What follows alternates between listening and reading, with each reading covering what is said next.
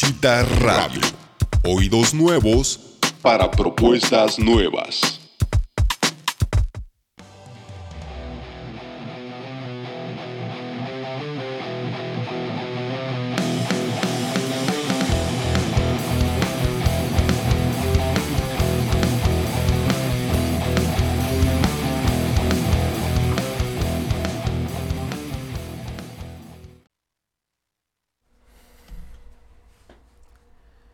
Bienvenidos a Salir del Desierto, en donde encontrarás entrevistas con personas extraordinarias de temas que nos llevan a cuestionarnos y a conocer cosas del día a día. Yo soy Fito Flores. En este episodio hablaremos de algunos temas relacionados a la planeación y a la seguridad económica. Trataremos de responder preguntas como ¿hasta qué punto debemos confiar en la apuesta del dinero futuro? Es decir, el crédito cómo nuestra cultura latinoamericana influencia nuestras creencias sobre él, cómo mejorar nuestra relación con el dinero. Si te interesa algún tema en particular, te invito a que vayas a la descripción del episodio, navegues a lo largo de la entrevista. Pero mi sugerencia es que te eches la entrevista completa de principio a fin. Puede ser a ratitos, puede ser mientras desayunas, mientras estás en el carro, como tú lo prefieras. Y sobre todo te invito a que nos des tu opinión, que dejes tus comentarios, que nos puedas que nos puedas escribir directamente o alguna cosa. El día de hoy tenemos como invitado a Bernie. Él es asesor patrimonial y en finanzas personales, socio de una promotoría de seguros Monterrey llamada B-Site. Él es mi asesor y me ha ayudado a saber en qué estoy gastando, cómo lo estoy gastando y a planear mis gastos futuros. Y la paz que eso genera para los que tenemos familia es algo que no se encuentra en cualquier sitio y muy necesario. Yo solía tener una relación diferente con el dinero, un tanto más obsesiva, eh, antes de que él fuera mi asesor. Ahora ya no me, me causa tanta ansiedad el futuro, en corto, mediano y largo plazo. Ya no me siento culpable en gastar en algo porque conozco mi capacidad o mi límite para gastar. Sé lo mucho que me apasiona eh, eh, lo mucho que le apasiona a, Bernie los temas de finanzas personales, inversiones, diversificación, la psicología del dinero, etc. Ha leído varios libros sobre el tema. Además, he conocido varios vendedores de seguros y Bernie no es el típico. Es una de esas personas que no te va a vender algo que en realidad no necesitas. él es un asesor, no es un vendedor. Él es de los que sí da seguimiento a sus clientes, no de los que venden y no vuelves a ver en tu vida o solo cuando te toca volver a pagar. Si te gusta la propuesta de salir del desierto, hay varias maneras de apoyarla. Como por ejemplo, puedes seguirnos en redes sociales, desde alguna plataforma del podcast como Spotify o las de Apple o, las de Google. Puedes darle like al episodio en YouTube, eso es, muy bueno para, para mí porque también le aparece, o sea, mientras más likes tenga un video, también le puede aparecer a más gente. Si te gusta la propuesta y crees que más personas deben de escuchar lo que, lo que está diciendo, dale like y eso también nos va a ayudar mucho. Eh, puedes activar las notificaciones también. Eh, no, no, o sea, te prometo que no vas a recibir notificaciones diarias. Publicamos más o menos un episodio al mes. Este, entonces no te preocupes por que estemos fastidiando demasiado. Eh, hay un link de PayPal también, esa es otra manera de, apoyarme. Mm, puedes comprar las recomendaciones de los libros que aquí se, que aquí se van a, decir, eh, utilizando los enlaces que voy a poner en la descripción del episodio, en la parte de abajo. Ese también es una buena manera de apoyarme. Pero definitivamente lo mejor es que compartas este episodio con la gente que crees que le pueda interesar, que lo divulgues, que les des este retweet o que lo vuelvas a publicar, que lo compartas en tus redes sociales para llegar a más gente también. Eh, como patrocinadores está Casa Kunen, es una empresa que se dedica a dar asesorías particulares en línea exclusivamente, eh, cualquier parte de México o incluso del mundo. Eh, hay profesores especializados en área de álgebra, química, física, cálculo para niveles desde eh, primaria mayor o secundaria, preparatoria, universidad hasta posgrado. Eh, no es un lugar tradicional de, asesorías particulares porque también se tiene una, un seguimiento especial y particular de, un, de una pedagoga. Entonces, eh, en Casa Cunen se les trata de enseñar a los alumnos no solo el contenido, sino que se les enseña a aprender también. Si mencionas que te enteraste de Casa Kunen en este podcast, te darán una clase gratuita. Perfecto. Pues muchas gracias Bernie por, estar aquí. Ya desde hace tiempo habíamos, habíamos platicado de, de invitarte, de los temas que queríamos platicar aquí casi diario que nos vemos platicamos de finanzas, cómo ves la bolsa, cómo ves esto, qué hacemos aquí, qué no hacemos aquí. Este, gracias por, por fin. No, al contrario, muchísimas gracias a ti por invitarme. Ahora sí que eh, ya llevas bastantes años de conocerme y sabes que a mí me gusta muchísimo hablar, platicar, educar a la gente y por azares del destino, pues yo caí en este mundo de, de los seguros y finanzas personales y eso a, pues a mí me ha hecho muy feliz enseñando a las personas cómo manejar sus finanzas personales.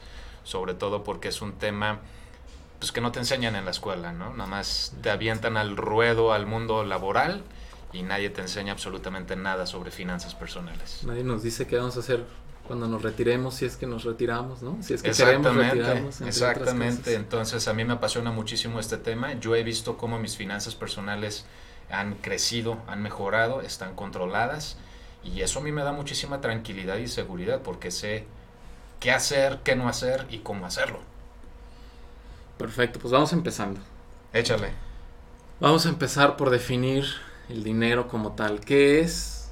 ¿De dónde viene? ¿Para qué sirve? ¿Por qué se inventó? O sea, ¿qué, qué, qué es el dinero, no? Pues miren, reprobé historia toda mi vida, pero yo me acuerdo que alguna vez en la primaria era de los mercados en donde tú llevabas pollos y gallinas y lo cambiabas por maíz y trigo, ¿no? Entonces el dinero, el papel moneda se inventó pues para hacernos la vida más fácil, si no pues ya te quiero ver en el carro lleno de gallinas y cabras para ir al mercado y comprar harina y pan, ¿no? Entonces no es el dinero no es más que un vínculo de intercambio de bienes y servicios. Eso es a nivel eh, individual y a nivel ya escala a países, pues es el medio en el que se mide eh, la economía del país, qué tanto se está moviendo el dinero, qué tanto dinero se está produciendo, qué tanto dinero se está intercambiando.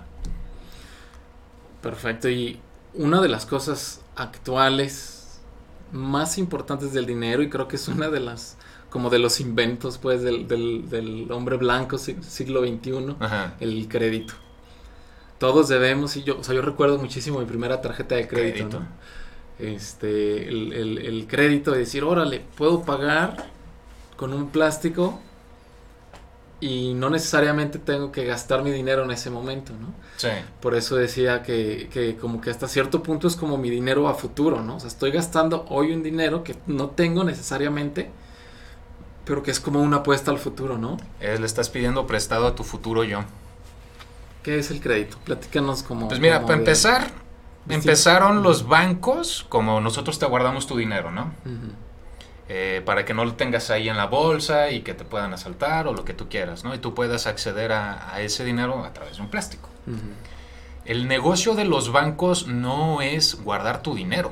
El negocio de los bancos es prestar ese dinero y cobrarlo con un interés. Ese es el negocio de los bancos. Ahora, el concepto que nosotros tenemos del crédito es tal cual como tú lo dijiste, ¿no? De voy a gastar un dinero que no tengo ahorita.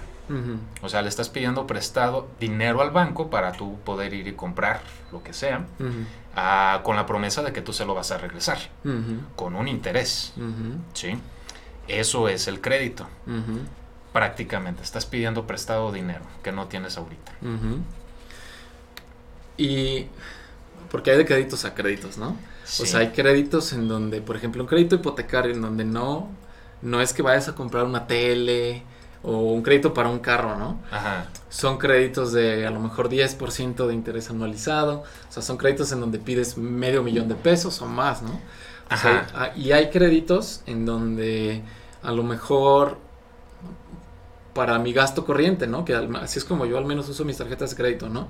O sea, gasto, gasto las cosas en las que gasto normalmente en un mes, pero las pago con la tarjeta, ¿no? ¿Por qué? Porque así a final del mes entonces ya puedo darle vuelta al dinero, etcétera. Ahí hay varias vertientes, ahí hay varias cosas muy importantes. Por ejemplo, existen sí los créditos hipotecarios o los créditos del carro. ¿Por qué existen esos? Pues porque tal vez el 2 o el 1% de las personas tienen 5 millones de pesos para comprarse una casa, ¿no? Entonces dices, ¿sabes que Yo ahorita no tengo 5 millones de pesos, o un millón de pesos si tú quieras, para jugar con números redondos, pero tengo 300 mil y quiero comprar una casa, un DEPA. Ah, ok, entonces, ¿qué haces? Pues pides prestado los otros 700 mil pesos al, al banco, ¿sí? Tengo yo la capacidad por, por, mi trabajo, por el dinero que yo genero, de estar pagando 5, 10, 15 mil pesos al mes para ir pagando ese crédito. ¿sí? Entonces lo que el crédito ahí hace es te permite acceder a ciertos bienes a que salen caros con la promesa de que tú los vas a ir pagando poco a poco. Sí. Porque ahorita no tienes el capital para pagarlos de un trancazo. ¿Y qué es mejor? Porque a veces, a veces uno no sabe ¿qué hago? O sea, rento y empiezo a ahorrar para pagar un crédito o dar un enganche, o me conviene más eh, pagar, eh, eh, endeudarme de una vez, o porque esa es una duda que muchas personas de nuestra edad tienen, ¿no? ¿Qué tanto o cuánto tiempo me conviene a mí estar pagando una renta y en qué momento decir, oye, o, cuánto, o cómo calculo cuánto le tengo que pedir al banco? Ahí es todo un tema y depende de varios factores. Número uno, de cómo está la economía. Sí, porque si quieres comprar una casa hace unos años, pues de que se vino la burbuja inmobiliaria de los Lehman Brothers, pues ya te quiero ver.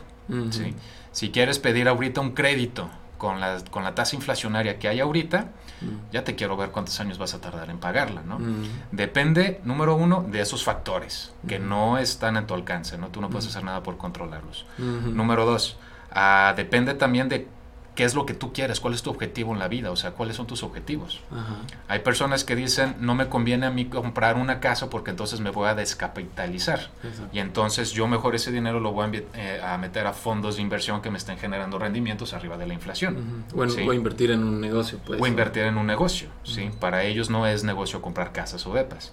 Hay personas que por tradición familiar tal vez o por su educación dicen, este, yo quiero comprar casas y departamentos, rentarlos y vivir de ello. ¿sí? Ahí hay que tener mucho cuidado de que sí logres estar pagando esos créditos. O lo que muchas personas hacen es compran su casa, su depa, lo rentan y de las rentas que se esté pagando. ¿sí? Que eso también es una moneda al aire. Porque luego es el inquilino que ya se salió. Ajá, exacto. Y chin, mano, y dure 3, 4, 5, 6 meses sin, sin, sin sin recibir ese ingreso de la renta. O el inquilino que no se salió. O el inquilino que no se salió. Exacto. Que no está pagando y ahorita hubo unos cambios de ley hace dos, tres años donde la ley va a proteger al inquilino. Eh, soy muy ignorante en el tema, si alguien nos puede asesorar en eso estaría todo dar, pero donde la ley está protegiendo al inquilino para que no tenga que a huevo pagar todo eso. Entonces ya te dio en la torre. O el inquilino que se sale de la casa pero se robó hasta los cables de cobre. Ya. Sí. Entonces también es una moneda al aire. Claro. Sí, has, hablado de varios temas interesantes que pudiéramos ahondar más. No solo como, como en qué es el crédito, cuánta gente se endeuda, cómo lo se pueden utilizar y eso. eso es todo pero también lo de los bancos. O sea, cómo funciona a nivel macro los créditos, el, el, el banco central, ¿no? ¿Qué pasa cuando, porque, o sea, bien decías, ¿no? Un banco funciona así o sea, el, banco funciona prestando dinero ajeno, ¿no? O sea, tu dinero de tus ahorros es lo que el, banco está prestando a las demás otras personas. Es claro. Pero allí, allí entonces ya se duplicó el dinero como de la nada. Así, lo, así lo veo. Ok, ok. ¿Por qué? Porque yo voy y deposito 100 pesos al banco, ¿no? Y luego va alguien y le pide 100 pesos prestado al banco. Entonces le presta mi dinero al banco a otra persona. Entonces en circulación ya hay 200 pesos. ¿no? Es correcto. ¿Cómo funciona eso? ¿Qué tipo de, implicaciones tiene? ¿Eso es la burbuja? ¿Eso...?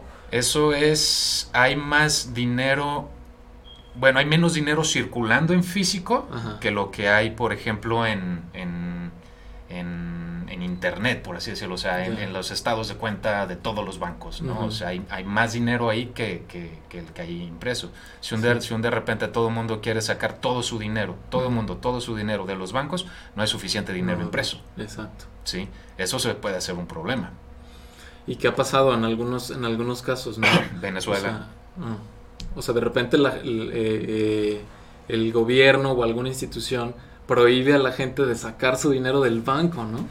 Entonces, yo a veces ahí digo, ¿qué tanto me conviene más mejor no tener dinero, sino comprar bienes o comprar cosas? ah, es que como en físico decir, oye, pues no tengo dinero, ¿no? O sea, no, no, pero tengo una casa, me está generando, no, o sea, no, no, o, o sea, ¿qué tanto nos puede convenir ante un escenario catastrófico como los que a veces nos gusta pensar o los que vemos en, en noticias en YouTube Sí. y decir, este, yo tengo 100 pesos, los invierto en un carro, en una casa, en un negocio, los guardo mejor con el riesgo de que a lo mejor luego no me vayan a dejar sacarlo Sí. o, o, o Hay ¿qué que, ahí la eso? clave es diversificar.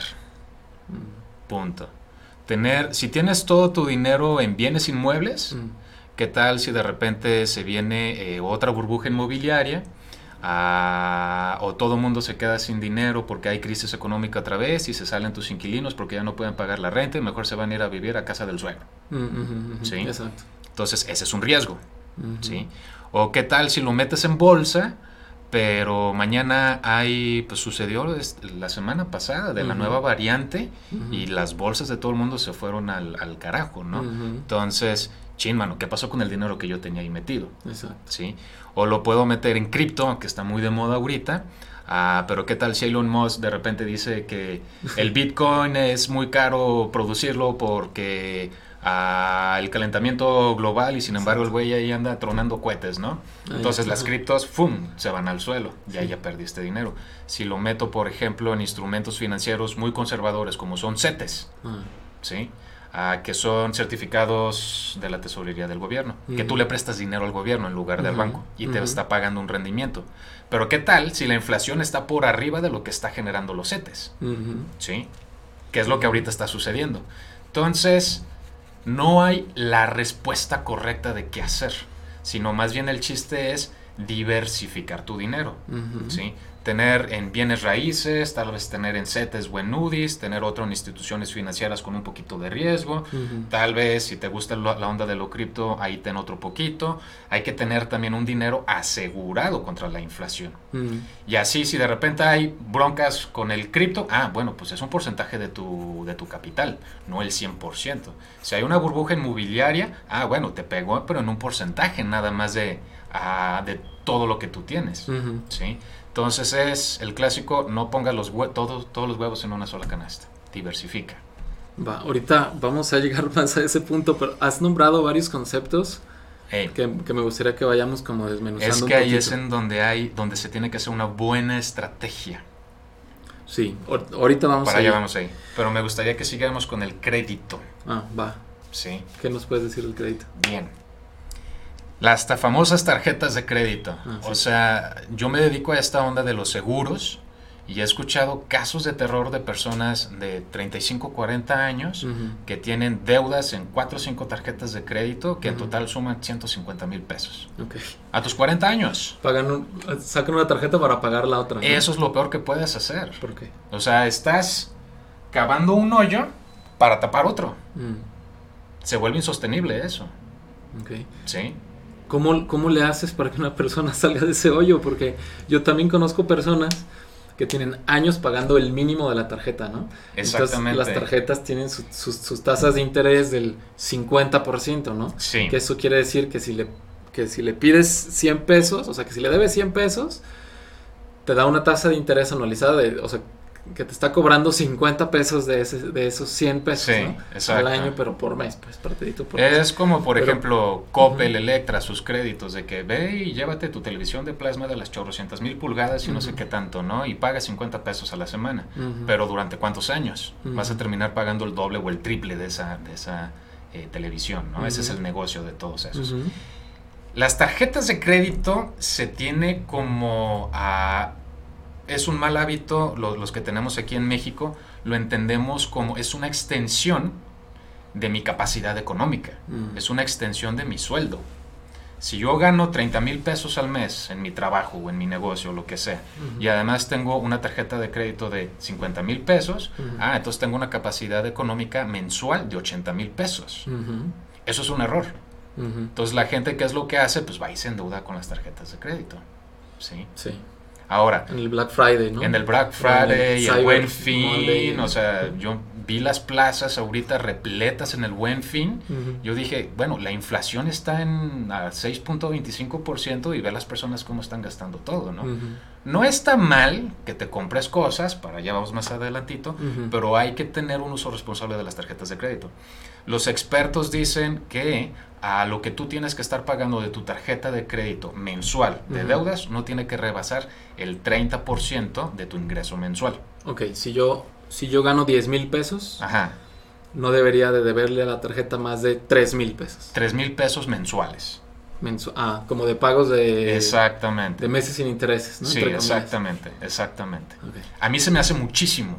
30% se me hace muchísimo. Y para estar comprando cosas que probablemente ni siquiera necesitas, pues realmente, pues te estás quedando sin dinero. Estás trabajando para pagar tarjetas de crédito. Bueno, pero a lo mejor alguien tiene mucha lana, ¿no? Ah, no, si tienes mucha lana, pues que lo pagas de manera eh, totalera.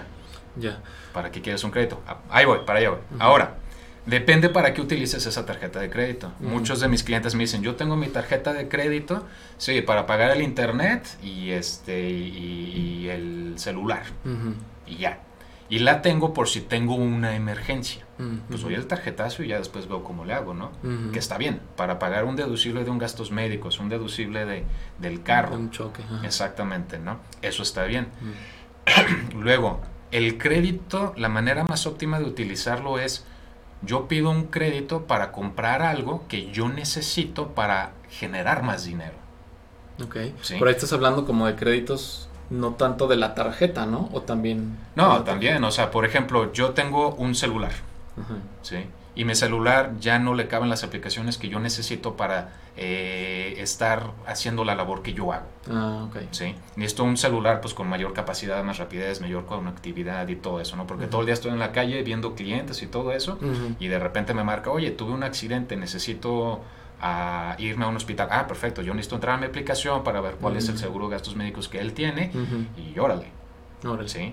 Pero necesito entonces un celular pues con esa capacidad. Entonces yo puedo ir y comprar un celular que me va a permitir hacer mejor en mi trabajo. ¿Sí? No porque tiene la cámara de quién sabe cuántos más, más píxeles. ¿sí? Por ejemplo, también hay personas que utilizan el crédito para comprar activos que les van a que les va, les va a generar más dinero y con ese dinero que ellos ahora están generando pueden pagar ese crédito. Pero si tú vas y compras una televisión nada más porque está en oferta. Ojo, está en oferta y te, paréntesis, te están diciendo, ahorra quién sabe cuántos mil pesos. No, no estás ahorrando dinero a comprar algo en oferta, más bien estás gastando con descuento. Aguas, ah, esa es una trampa de mercadotecnia. Que te dicen ahorra, compra esto hoy. Sí, compra esto pues y no, se ahorra. realmente necesitas una pantalla cuando, una nueva pantalla cuando apenas acabas de terminar de pagar la pantalla anterior. Ah, ya, ok ¿Realmente lo necesitas? No está mal darse los gustos, pero ¿lo tengo presupuestado? Sí, para allá vamos a ese tipo de hábitos. Ahora, tú vas y compras una televisión, ¿esa televisión te va a permitir ganar más dinero? No, entonces no es, una inversión, es un gasto. Ya. ¿Sí? Y, además estás gastando con, con, eh, con, descuento. En el buen fin, ahorra quién sabe cuánto si compras esto. No, no, no, no, más bien te están De hecho, como chiste, ahorita antes de iniciar el programa, una amiga, ah, me acabo de comprar unas botas que vi en Liverpool en como en dos mil pesos y las compré en quién sabe qué página de internet y este me salió en 1200 pesos, me ahorré 800 pesos. Y así le mandé, le mandé ahorita audio diciéndole, no, no ahorraste 800 pesos, más bien gastaste con descuento. Aguas con eso. entonces, por lo que entiendo, hay como dos maneras de utilizar los créditos, ¿no? Uno, uno es para gastarlo en algo, ¿no? Y no es que está mal siempre y cuando lo tengas presupuestado y sepas que es algo que no te va a quitar de otras estrategias que ahorita vamos a ver Sí. más allá. Y la otra es más bien para invertir y poder eh, generar más dinero, como decías ahorita lo Exacto. del celular, ¿no? O qué tal que invierto o que pido un préstamo para poner un negocio, ¿no? O para hacer una remodelación en el negocio que ya tengo, ¿no? Exacto. O para darle un giro y en lugar de, eh, eh, no sé, de, dedicarme a esto, vamos a hacer un servicio nuevo, entonces hay que invertir. Es o hay que invertir en mercadotecnia, o hay que... Esa es inversión porque entonces... Esa es inversión porque entonces ese crédito es va a ayudar al crecimiento económico. O sea, yo pido 100 pesos que me van eventualmente a generar a lo mejor 200, ¿no? Entonces se paga el crédito. Y de esos 100 pesos extra que ya generaste con eso que tú compraste, Órale. con el dinero que pediste de crédito, tal vez 10 pesos se van a pagar ese crédito. Órale, órale. ¿Sí me doy a entender? Sí, perfecto, Bien. vamos bien. Ahora, no está mal utilizar las tarjetas de crédito para comprar pues, lo que quieres comprar. O sea, también eso es estilo de vida. ¿sí? O sea, se vale, se vale. ¿sí? Pero hay que tener controlado eso. ¿Cuál es mi capacidad económica de mis ingresos, de pago, de deuda de una tarjeta de crédito? Y que te aprendas ese número. Es parte de las asesorías que yo doy a todos mis clientes. ¿sí?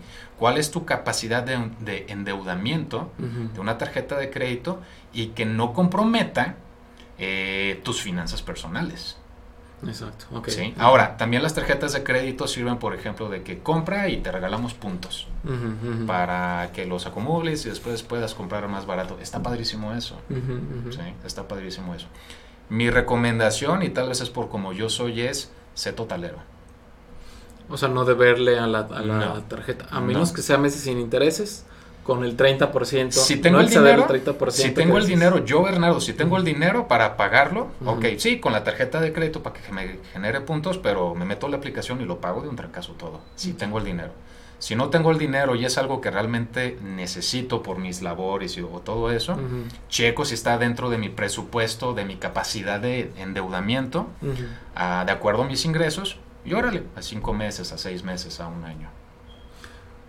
¿Qué onda con lo del 30%? Me, me sonó un poco como a regla que no necesariamente aplica a todos, ¿no? No, no aplica a todos porque ahí ya vamos a hablar de cuáles son tus gastos. Por ejemplo, hablando de números redondos, yo genero 100 pesos al mes. Tengo gastos fijos de 50 pesos. Entonces ya nomás me quedan los otros 50 pesos. ¿sí? Ahora, tengo gastos variables de 30 pesos. ¿Qué son los gastos fijos y qué Ah, son los para allá ahorita vamos Ah. para allá. Entonces yo tengo gastos variables de otros 30 pesos. Entonces ya me queda un excedente de 20 pesos. Ajá, Sí. Tal vez yo pueda endeudarme la tarjeta de crédito con esos 20 pesos mensuales. Mm. Porque si me voy a 30 pesos o 40 pesos o 50 pesos mensuales, entonces mi capacidad económica para mis gastos fijos y variables eh, ya se va a ver pues amenazada. Claro. Imagínate, tú tienes ingresos de 100 pesos, tus gastos fijos son de 50 pesos y tú le debes a la tarjeta de crédito 70 pesos mensuales, Sí, ya no. Ya no ya cuadra. no, ya no cuadra. Entonces yo no estoy tan de acuerdo con esa regla del 30%, más bien es dependiendo del caso de cada uno. Ya, entiendo. Ok. ¿Se me a entender? Platícanos de los... Si no, búsquenme. platícanos de, de, de lo de los gastos fijos y los variables. Ah, ok. Porque para empezar hay que saber en qué gasto, ¿no? O sea, ese es como que el primer Es que paso, ¿no? sí, es algo, es bien chistoso también la cultura mexicana porque ¿por qué gastamos? Pues porque está barato. Ujú. Exacto, exacto. A veces compramos cosas que... Ah, mira, ¿y está en oferta, déjamelo Me compro. compré tres. por- ¿Y por qué tres? Pues porque estaba bien barato. Eh, y... Me compré tres llaves pericas. ¿Por Sí. qué? Porque estaban al, al 3x2. Exacto. Güey, nomás necesitas una, no manches. ¿Sí? O estás comprando cosas que realmente no necesitas. O que estás comprando la nueva versión cuando todavía ni siquiera terminas de pagar la versión pasada. Sí. ¿Sí? Muy bien. Eh, ¿Cuál era la pregunta? Lo de los gastos fijos y Ah, variables. ya, perdón. Y, y, o sea, cómo una persona debe de empezar a, a ordenar sus gastos. O sea, porque Bien, yo, sí, gas- ya. yo, yo tengo un ingreso Ya, ya, de ya. 10 mil pesos al mes, pero no sé en realidad Cuánto un, gasto para saber cuánto me puedo endeudar. ese es un ejercicio que yo hago con todos mis clientes y algunos incluso hasta se enojan. Mm, No conmigo, con la realidad que el ejercicio les representa. Este, uno de mis clientes, Rodrigo, saludos Ro, ah, empezó a monitorear todos sus gastos. ¿sí? Una aplicación del celular o un bill Excelazo o a la old school, ¿no? Una libretita, ¿no? Y se enojó muchísimo. La última vez que lo vi me dijo, y perdón por la palabra, Bernardo, estoy emputadísimo. Porque ya me di cuenta en dónde están mis gastos y por qué nunca tengo dinero. Estaba enojadísimo. Mi respuesta fue, la verdad te hará libre, pero primero te va a encabronar. pues sí. Oye, gastó, no sé, eh, mil pesos en café, ¿no?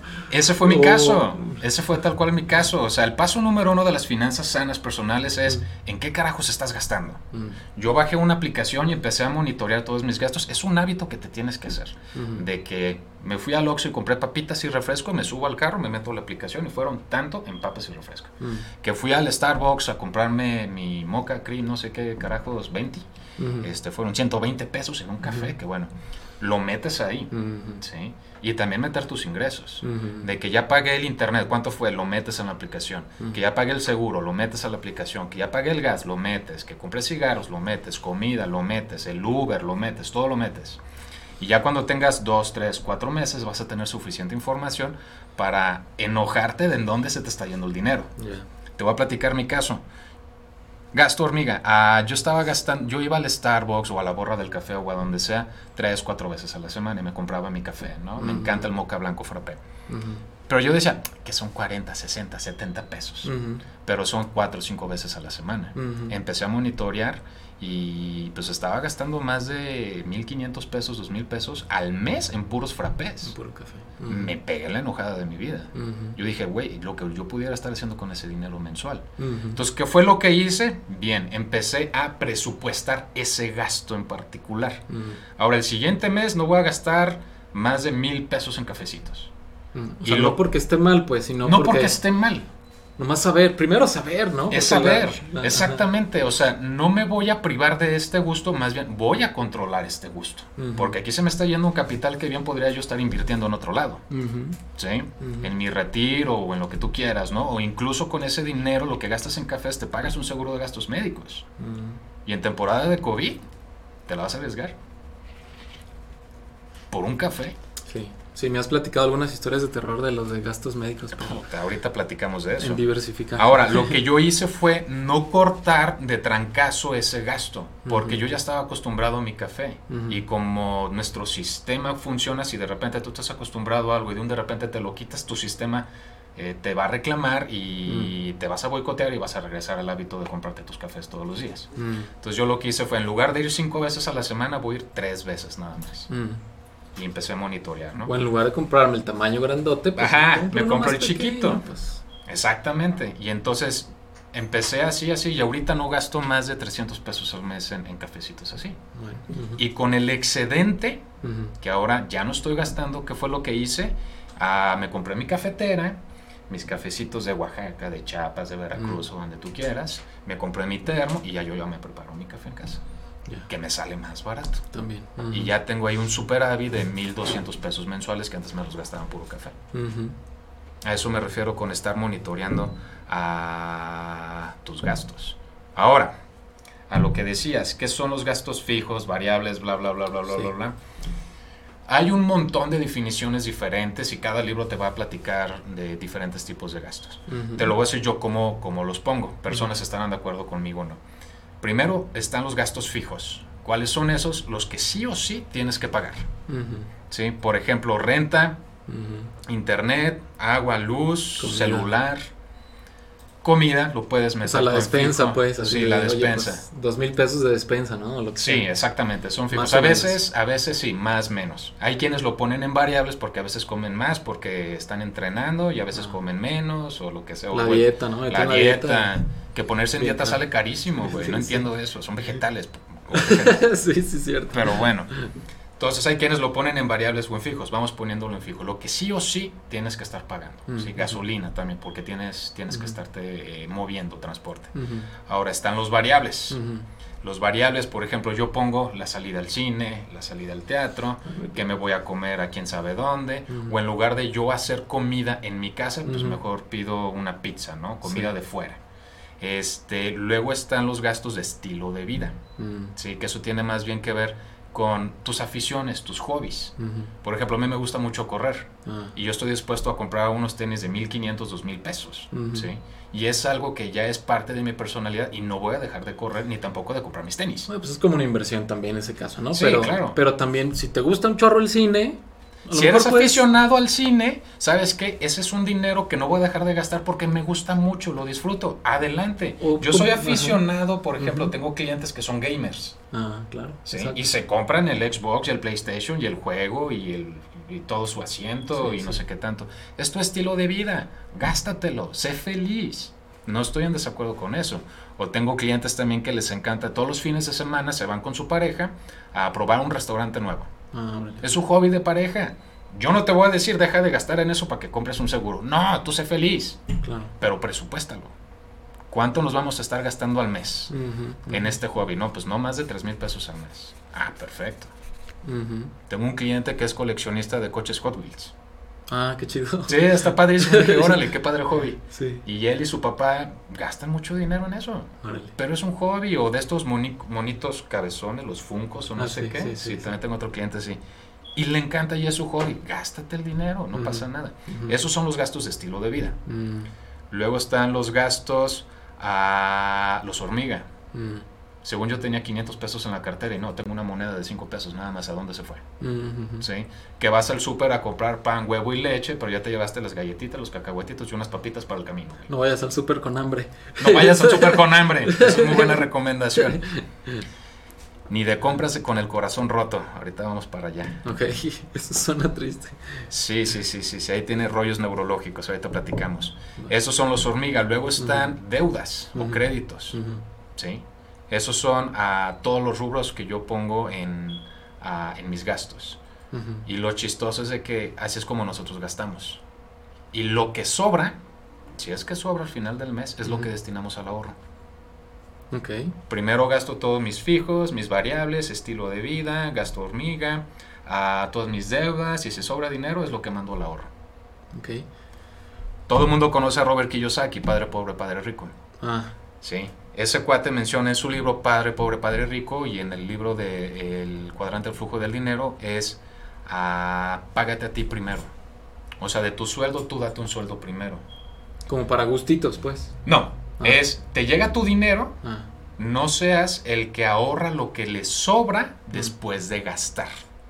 Sé el que se gasta todo lo que le sobra después de ahorrar. va otra vez, va otra vez no ahorres lo que te sobra después de gastar, sino más bien gástate lo que te sobra después de ahorrar. O sea, hay que, hay que programar un ahorro. hay que programar un ahorro, exactamente. Y ahorita hablamos para qué puede hacer esos ahorros. En cuanto te llega tu ingreso, los expertos dicen 20%, sepáralo. En cuanto te llega. ¿Sí? Y ya el otro 80% de tu ingreso, gástatelo en todo lo que quieras. Sepáralo para ahorrarlo, ese 20%. Sí. Sí, sepáralo para ahorrarlo. Y ya el otro 80% gástatelo como quieras. Y si al final del mes todavía te sobra dinero, ¿qué se te ocurre hacer con eso? Comprarme una tele. Comprarte una tele. sí, pues claro, ¿no? Muchos clientes cuando les hago este ejercicio me dicen, pues lo meto al ahorro. Les digo, güey, te sobró dinero al final del mes y ya ahorraste. Ve y busca en qué carajos gástatelo. Pues sí, ¿no? Y hasta les brilla los ojitos. Ah, no manches, ya ahorré y todavía me sobró dinero, deja, voy a ver en qué me lo gasto. Claro, claro. Digo, eso hace más sentido.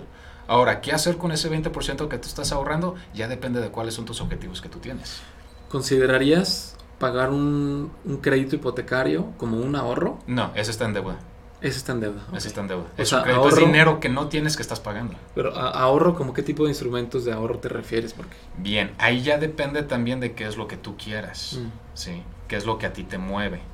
Eh, yo, por ejemplo, Bernardo, lo que sí... Eh, es que hay un, como un básico en las finanzas, es si monitorea tus gastos, tienes que separar el dinero para asegurarte a ti primero, que es eh, tu seguro de carro, seguro de gastos médicos, mm.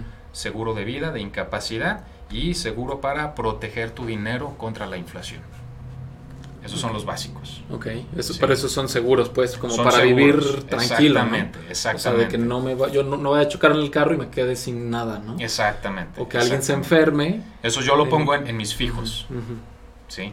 Este, y ya en ahorro, pues puede ser para diferentes objetivos. Tal vez tienes hijos eh, iban a ir a la universidad. Mm, ya. ¿sí? Entre antes empiezas a ahorrar para la universidad, más barato te va a salir la universidad cuando ya sea el momento. Muchos clientes me dicen, ah, que se vaya a la UDG. Sí, padrísimo, pero va a seguir siendo un chavo que necesita transporte, comida, libros, eh, cuadernos, este, bla, bla, bla. Sigue siendo una persona que, que te está generando un gasto. No porque estás en la UDG ya todo te va a salir gratis, ¿sí? Sí, ¿no? Puede ser otro objetivo tal vez pues porque quiero poner un negocio, quiero comprar una casa, o puede ser tal vez pues porque para el retiro, no quiero, uno de mis miedos es, es ser viejito y sin dinero, güey. Ya. ¿El, el del retiro también lo consideras ahorro o como seguro? Ese yo en lo particular tengo mi proyecto personal que es eh, seguro de vida, de incapacidad, estoy protegiendo el poder adquisitivo de mi dinero, Mm. lo estoy haciendo deducible de impuestos, ese proyecto para el retiro, Ah, sí. y además estoy generando rendimientos arriba eh, de la inflación, todo, todo eso en un solo proyecto. ¿Qué es la inflación? Rápido. Inflación, nos hemos brincado varias cosas. Sí, sí, sí. Aquí tenía mis guías y no, estoy, no estamos siguiendo nada. No le hace. Regresando al punto de economía, la inflación, ¿qué es la inflación? Es el aumento de precio de la canasta básica. ¿sí? Ajá. Si un tomate hoy te costaba 5 pesos, de repente hay inflación, entonces mañana ese mismo tomate te va a costar 7 pesos. Mm. ¿sí? Es el aumento del costo de las cosas. ¿Y entonces cómo te proteges contra la inflación? Para allá vamos. Ahora, la inflación, ¿cómo mencionarlo? Ok, ¿cómo protegerte de la inflación? Antes estaba padrísimo los CETES, todo el mundo de repente conoce los CETES, hay una Ujú. página CETES directo. Sí. Hasta antes de la epidemia, finales del 2018, principios del 2019, la inflación estaba alrededor de eh, Cuatro, ¿no? 3, 3.5 Ujú. y los CETES estaban pagando el 8%. Ah, O sea, la inflación está en 3 y los CETES en 8. O sea, ahí tú ya le estás ganando un 5% de rendimiento. ok. A ver, el hecho de que la inflación tenga un valor del 3%, porque ahorita se oye mucho de que ahorita la inflación está como en 7, ¿no? O Está en así. 6.25 y el pronóstico Y es que para el año que viene va para 7.5. O sea, eso quiere decir que si hoy con 100 pesos me puedo comprar cierto número de, de- de comida o, bueno, de cosas, después esos mismos 100 pesos ya no me van a alcanzar. Me van a alcanzar vas a para necesitar un 7% 120. menos. Porque son Exactamente. 107 O pesos sea, para antes comprar lo cuánto mismo. costaban las abritas? Si no, pues 3 pesos, ¿no? Pues antes de que le quitaran los tres ceros costaba como como 1.50 pesos. 3.50 y, y 3.50. traían un tazo. Y traían un tazo. y traían más producto y menos aire. Ándale, sí, es cierto. Y ahorita unas abritas te cuestan 15 pesos. Más comida y menos petróleo, pero bueno, ese es Ajá, otro tema. exactamente, sí. O sea, es el aumento que va a ir teniendo todo. Ahora. Esa es la inflación y tú puedes meterte a la página de bancico.org.mx y ahí tú puedes estar monitoreando la inflación. Ahora, un punto muy importante, de repente las personas dicen, ah, me dieron un aumento de sueldo del Mm. 4% Ujú. en mi, en mi trabajo, ¿sí? Y se sienten más ricos, se sienten más millonarios ah, y gastan más. Mm, Y sin embargo la inflación tal vez ese año es del 4% o, o tal vez del 5%. mm, Entonces no es cierto que estás ganando más dinero. Estás Ujú. ganando el mismo dinero. ¿sí? O incluso hasta si te están pagando abajo de la inflación, te aumentaron tu sueldo abajo de la inflación, no te están pagando más, de hecho te están pagando menos, Menos. porque ahora tu poder adquisitivo es menor. ¿Sabes si por ley te tienen que aumentar lo de la inflación? No va. O sea, No, ya depende de cada empresa. Cuando yo era Godín, me, a veces me aumentaban más que la inflación o a veces menos. Ya. Ok, ok, ok, perfecto. Ese es un tema muy importante y también en cuanto a las inversiones, si la inversión no te está generando rendimientos, ni siquiera la inflación, es muy mala inversión. Hay que proteger el poder adquisitivo del dinero. Entonces el ahorro, el ahorro es poner tu dinero a trabajar, a, que no pierda el valor, Sí. invertir en CETES o en qué, o sea, Ah, ok. o háblanos del ahorro. Pues, ahorrar es separar de tu ingreso Ujú. Un porcentaje de dinero para un objetivo a largo plazo. Ah, ok, Sí. Ok. Tienes que tener muy claro para qué quieres ahorrar. ok. O para lo que venga. Órale, yo quiero ahorrar. Me encanta ahorrar. Un fondo de emergencias, es un ahorro. Fondo de emergencias. Ah, para allá vamos también. Este, se tiene que ahorrar para tres cosas. Corto plazo, largo plazo y fondo de emergencias. Ah, ¿sí? Son tres cosas a las que, hay que hay que meterle. De ese 20% tú lo puedes distribuir como tú quieras. Corto plazo, los mexicanos somos súper cortoplaceros. Ay, estaba ahorrando porque ahí viene el buen fin y me quiero comprar la nueva televisión, que no necesito. Buen fin. Este, o me quiero ir de vacaciones el año que viene a donde sea, estás ahorrando para eso, ¿no? Ay, este, que mi coche ya está chafeando, entonces estoy ahorrando para comprarme un nuevo coche. Eso es corto plazo. Largo plazo es ah, para la educación de mis hijos, para tener un patrimonio, comprar una casa, un negocio o para el retiro. Sí, eso es largo plazo. Fondo de emergencias, eso es muy importante. Es dinero que es para emergencias. Es un dinero que... tú vas a tener ahí ahorrado que prácticamente dalo por perdido. ¿Sí? ¿Esto qué es? Yo tengo una emergencia. ¿Cuántas historias de terror tú conoces, Fito, que tienen un accidente, una enfermedad, ah, o chocaron el carro, o la bomba de agua de, la casa ya no funciona, o tienes goteras y tienes que traer al albañil y todo eso, y no tienen dinero? Sí. Sí, historias de terror de esas todo el mundo conoce. Una vez me platicaste una de una persona que que te la hizo largas para un seguro de gastos médicos. Ah, sí. Y al día, al día siguiente o algo así, chocó y le fue como en feria y ya pues dijo, o sea, se tuvo que desfalcar. Si te hubiera comprado eso ese día. Ese sí, fue una hubiera ahorrado, fea. Eso sí era que le dio que le dio apendicitis. Ajá. Este, no quiso el seguro de gastos médicos que se le hacía muy caro, dije, está bien es tu decisión. Este, a la semana le dio apendicitis y me marca, oye, necesito mi seguro de gastos médicos ya. dije, ¿por qué? ¿Qué pasó? Traigo apendicitis. ¿Sabes qué? De lo que llenamos todo y te aceptan y todo eso y ya sale tu seguro, ya te moriste. Necesitas atenderte ahorita. Y se fue y se atendió, creo que en el Real San José, y le salió como en 90, 100 mil pesos el chistecito, porque ya le había tronado. Y además es pues hotel un hotel cinco estrellas en Puerto Vallarta te sale menos caro que el Real sí, cierto. Sí, sí, sí. Y te atienden. Ah, y, ni siquiera es todo incluido, entonces está más gacho, ¿no? Sí, cierto.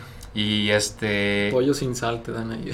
y además no tenía fondo para emergencias, entonces tuvo que pasar los tarjetazos, ah, tuvieron que vender quién sabe qué tanto, pedir prestado. O sea, ¿cuántas veces no te llega, por ejemplo, en WhatsApp historias de que cómpranos un boleto para la rifa de una televisión para pagar este, la deuda médica del fulano de tal? Ah, ok.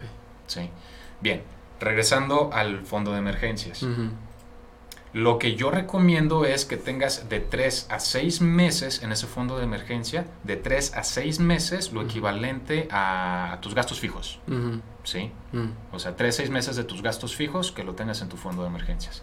De esa manera, Dios no lo quiera, si llegas a tener un choque o una enfermedad y fractura, hueso expuesto y la madre y todo eso, entonces, oye, que la cuenta salió en 30 mil pesos, 40 mil pesos lo saco de mi fondo de emergencia y no toco mis finanzas personales. Ah, Sí.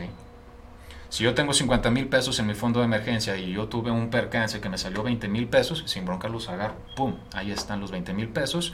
Y ya los siguientes meses, poco a poco, voy a poniéndole ese dinero que yo tomé de mi fondo de emergencia. Mm. Es como tu banco personal a quien le puedes pedir prestado para cuando tienes una emergencia. O si nada más tienes 20 mil pesos y la cuenta fue de 40 mil pesos, pues ya es más fácil pedir los otros 20 mil pesos prestados de alguna manera eh, que, para, que pedir prestado 40 mil pesos. Claro. ¿Sí me doy a entender? Sí. Importantísimo ese fondo de emergencias. Mm. ¿Sí? Entonces, fondo de emergencias tiene que ser entre 3 y 6 meses de tus, gastos, fijos. Exactamente. Y por si llegas a quedarte sin trabajo también, pues ahí tienes dinero para seguir pagando lo que sea. Más la liquidación o porque te corrieron o por lo que sea, pues pero, pero dices, tengo este, como dices, es una lana que la doy como por perdida, ¿no? Sí. Que ahí la tengo como para cuando me lleve la fruta, porque todos nos lleva la fruta eventualmente, ¿no? La, sí, sí, la perra vida es la perra vida y a todos nos va a cargar en algún Mira, momento. hasta que él se está acordando de algo. sí, maldito, o sea, qué buena idea es el fondo de emergencias, ¿va? Este, un desempleo, un choque para los, los... Hay que saber cuánto nos... ¿Cuánto, ¿Cuánto es el deducible de nuestros seguros de gastos médicos, de nuestros carros y, todo y todo eso, ¿no? Exactamente. meterlo allí como... Exactamente. De entrada, lo antes posible que tu fondo de emergencia sea lo equivalente al deducible de tu seguro de gastos médicos más del carro. Lo antes posible. Y de ahí en más, pues ya le empiezas a ahorrar. Tal vez de ese, por, de ese 20% que estás ahorrando, 5% si tú quieres, lo vas destinando a ese fondo de ahorro hasta que tengas el capital de 3 a 6 meses de tus gastos fijos. Va. ¿Sí? Si puedes todo el año, perfectísimo. Ahora, ¿dónde meter ese dinero? Porque es dinero que necesitas líquido. Exacto. Sí, Sí. porque no es como de, ay, es que eh, mi inversión vence dentro de tres meses, ¿no? Ey, exactamente. Hospital. porque- Sí, sí, sí, sí. Eh, yo en lo particular, todas las tarjetas de débito, todos los bancos tienen como pequeñas subcuentas Mm. en donde tú puedes disponer de ese dinero de un día a otro, ¿no? O Ujú. semanalmente. ¿sí? Entonces tú puedes tener ahí tu fondo o lo puedes tener, por ejemplo, en CETES directo, Ujú. eh, que ahorita no está dando más que la inflación, pero pues, por lo menos no le estás perdiendo el 6%, le estás perdiendo el 1%, por la diferencia que hay ahorita en CETES e inflación. O hay otros bancos, por ejemplo, tipo A-Banco, que tiene unos fonditos ahí de inversión en, de, de liquidez diaria, semanal, quincenal o mensual. ujú. ¿sí? Órale, tengo una emergencia, perfecto. Pago el tarjetazo, acabo, yo ya sé que el lunes de la siguiente semana yo ya puedo retirar dinero de ese fondo de inversión. Sí, hay algunos neobancos que yo uso, alguno de ellos, en donde tienen su tarjeta de crédito y todo, y tienen como fonditos de inversión, Sí. que hay unos que son con riesgo, otros sin riesgo, que ahorita nos platicas algo del riesgo, Ajá. este, en donde tengo disposición semanal, ¿no? De, de- de la lana. Sí. Entonces, esa es una buena opción para un fondo de emergencias, ¿no? Que tengas Sí. disposición de tu lana a corto plazo y que te- de preferencia que te dé más de la inflación, ¿no? Sí, porque si lo tienes bajo el colchón, dinero que se duerme se lo lleva la inflación. O sea, sí, ten ahí un dinerito por cualquier cosa en efectivo. Pero, ay, ese es otro hábito súper mexicano. Ah, no, no es cierto. Hoy nomás. Hay que editar esa parte. Exacto. Eh, ese es otro hábito que tenemos los mexicanos, ahorrar bajo el colchón. Es el peor método de ahorro. ¿sí? Porque si alguien se entera, va, se mete, te lo roba y ya valió gorro. mm. Una muy buena amiga mía que no quiso este, un proyecto de, de ahorro, tenía varios dólares en su casa. Varios dólares. Y se metieron y le robaron todo. Todo. Tengo entendido que hay bancos que sí te permiten abrir cuentas en dólares o hacer cosas. Sí, de de hecho acá en Seguros Monterrey tenemos proyectos, hay personas que son fanáticas de, de los dólares y tú puedes hacer un fondo de ahorro con el objetivo que tú quieras en dólares. Bueno, porque el dólar tiende a subir en- con relación al peso mexicano. Pudiera ser un tipo de inversión, ¿no? Depende, los dólares comprar, es que también muchas personas me dicen, ah, yo compro dólares como inversión. No, los dólares no son un, un vínculo de inversión, a menos que te esté generando rendimiento. Comprar dólares es una estrategia de protección ah, de- de- de- del peso mexicano contra la divisa, que sería el dólar. O sea, si, si a México se lo lleva pifas, se lo carga el payaso y Pues el tienes dólar dólares. no, entonces Ajá, ya. Exactamente, es una medida de blindar tu dinero, pero no es una inversión, a menos que te esté generando rendimientos. Es una estrategia, sí, de blindaje del- de tu dinero contra otra divisa. ok, ok. Yo puedo comprar yenes también. Sí, bueno. Estoy protegiendo mis pesos contra una devaluación con respecto al yen. O sea, le pudieras apostar al país o a la moneda que crees que le va a ir mejor en el futuro y Ey, exactamente. Pues, a menos No, que pues, yo, un- creo, yo creo que fue lo que pasó cuando salió Salinas de Gortari, pues que devaluó el, din- el, el peso durísimo y los que tenían dólares pues estaban botados de risa sin problema. O sea, es, es una estrategia para blindar tu dinero, pero no es una estrategia de, eh, de inversión, a menos que tú lo tengas en un fondo de inversión y te esté generando rendimientos. va. Brincamos a riesgo. Riesgo, Porque, ok, estamos hablando de ahorros, ¿no? Y de inversión. hay que hablar de la relación del dinero. Ahorita, También. ahorita vamos para allá. Tenemos mucho tiempo, está bien. Sí. Riesgo, o sea, criptomonedas, por ejemplo, ¿no? Está súper de moda, pero tienen un riesgo altísimo porque suben y bajan de un día para otro 30, 40%, ¿no? Si Sí. tienes mil pesos, al otro día a lo mejor tienes 500 pesos, ¿no?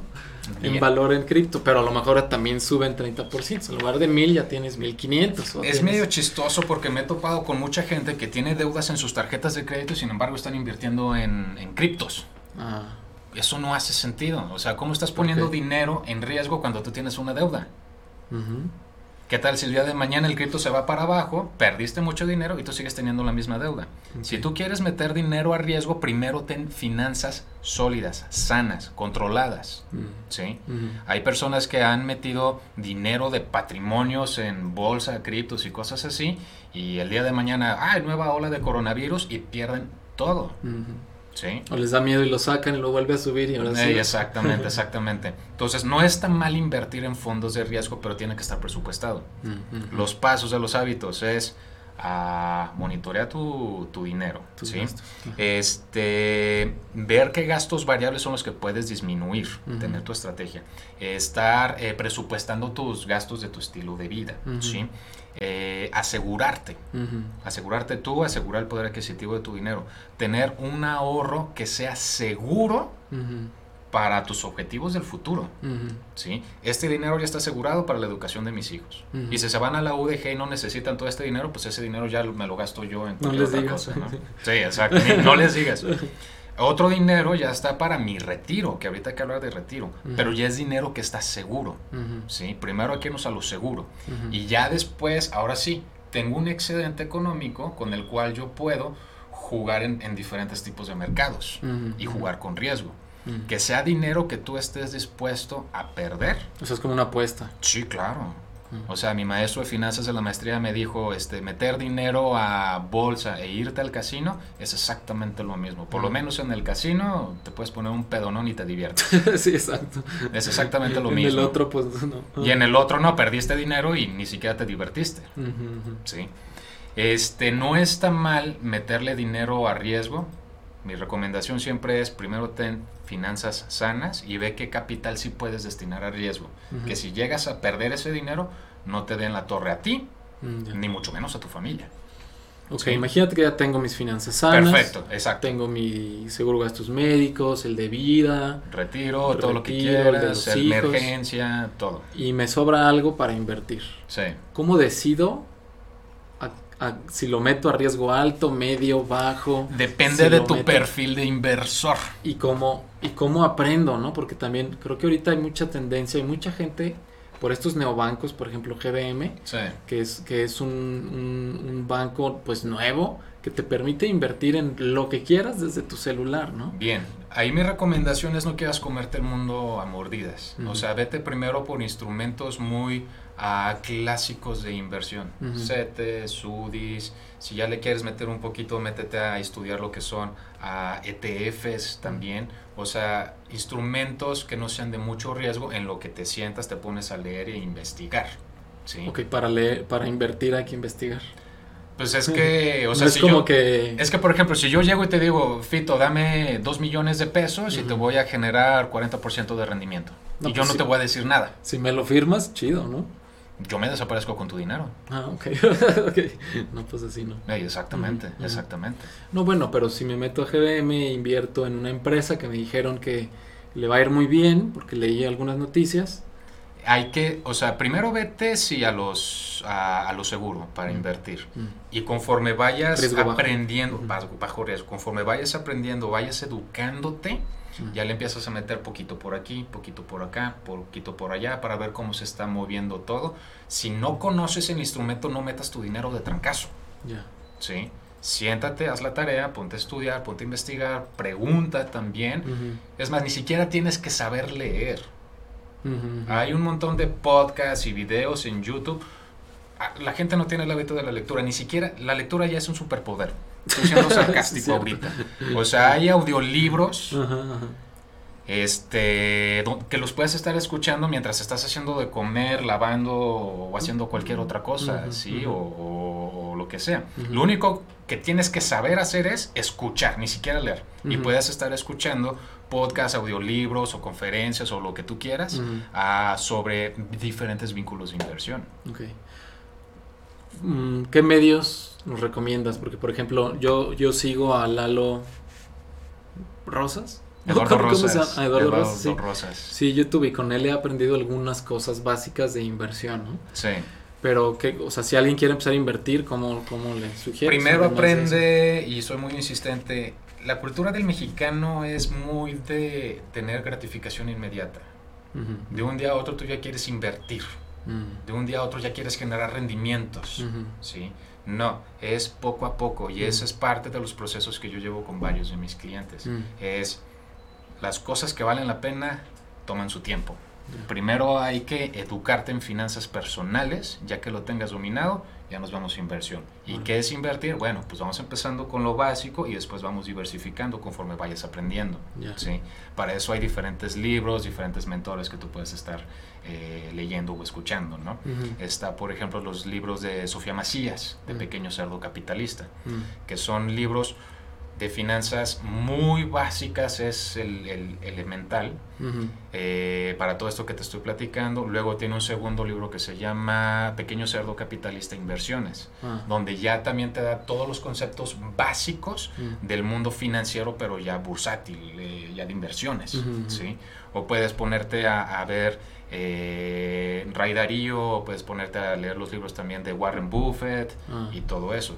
Seguir podcasts o youtubers también como Eduardo Rosa, Sofía Macías también tiene su, pod, eh, su canal de YouTube, su ah. podcast y todo. Ah, ponte a escucharlos. Mm. Sí, ponte a escucharlos. Mi recomendación es no le metas si no lo conoces.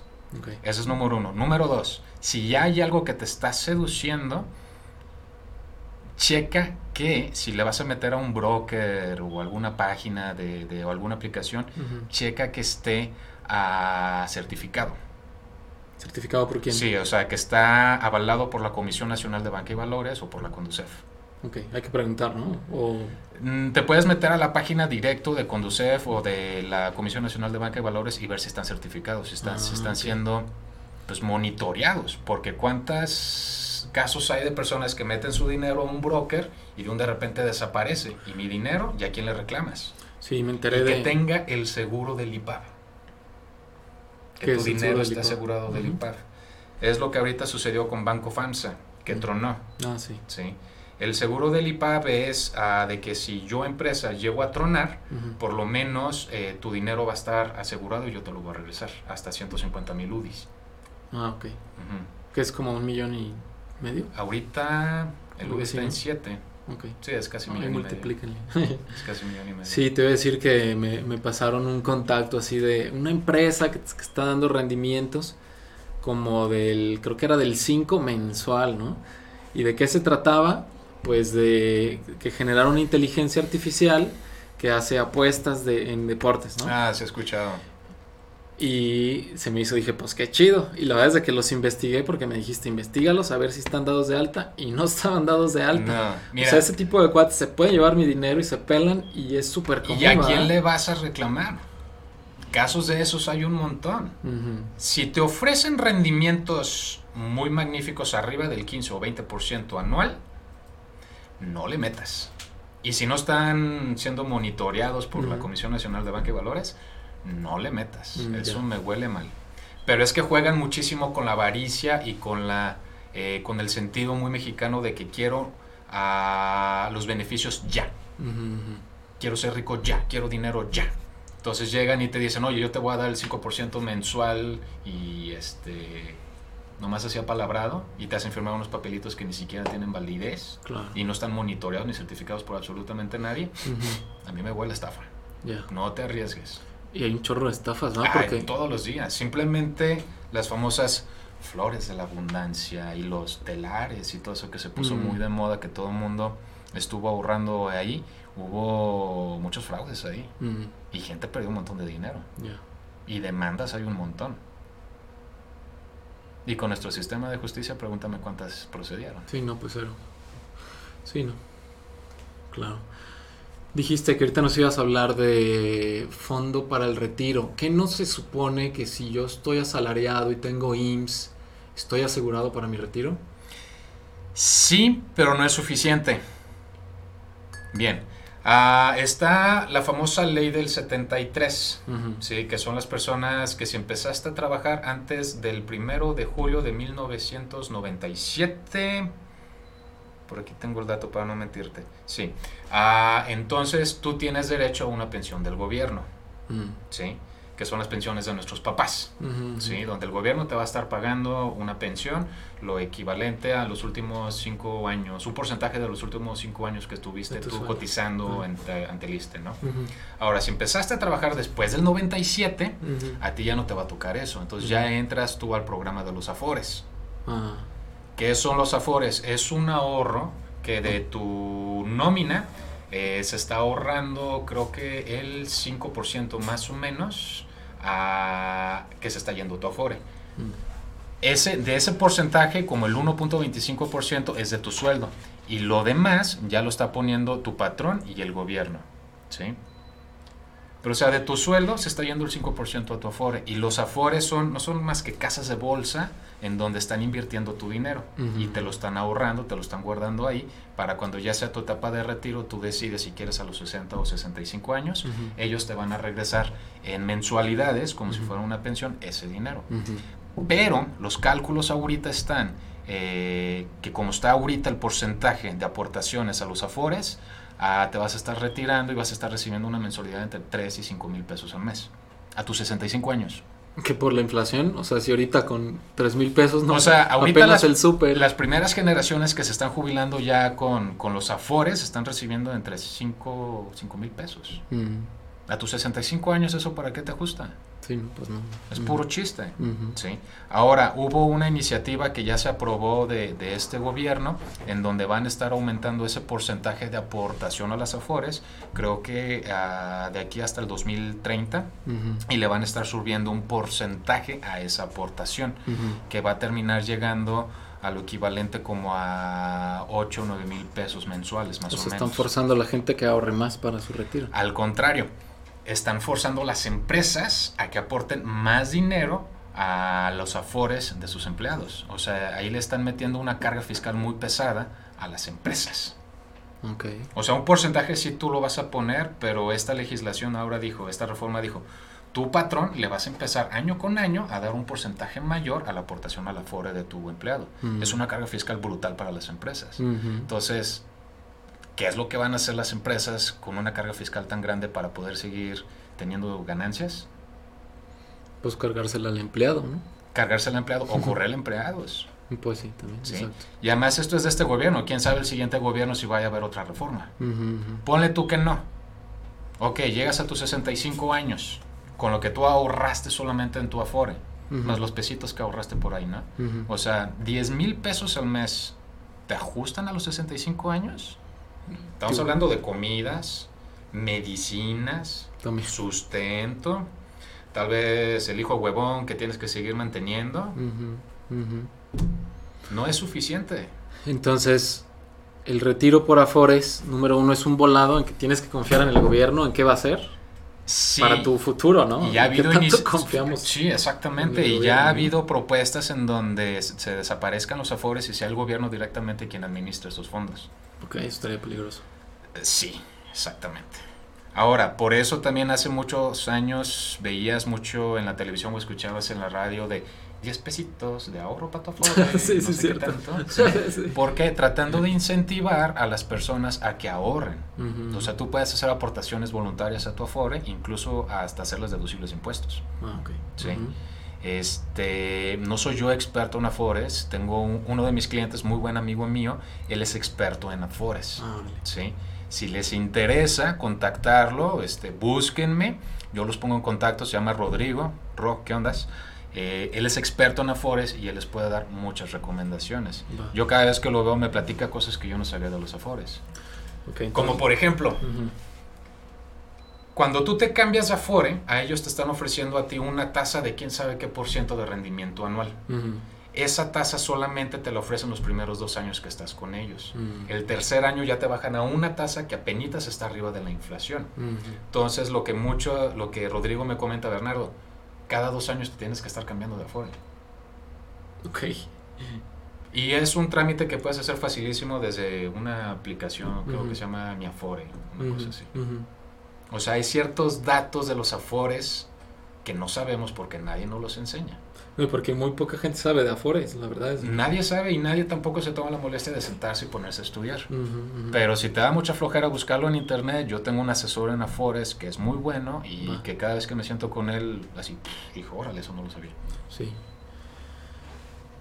Ok, nos va a cargar el payaso de otra manera. Si no estás ahorrando, sí. y aquí tengo una estadística.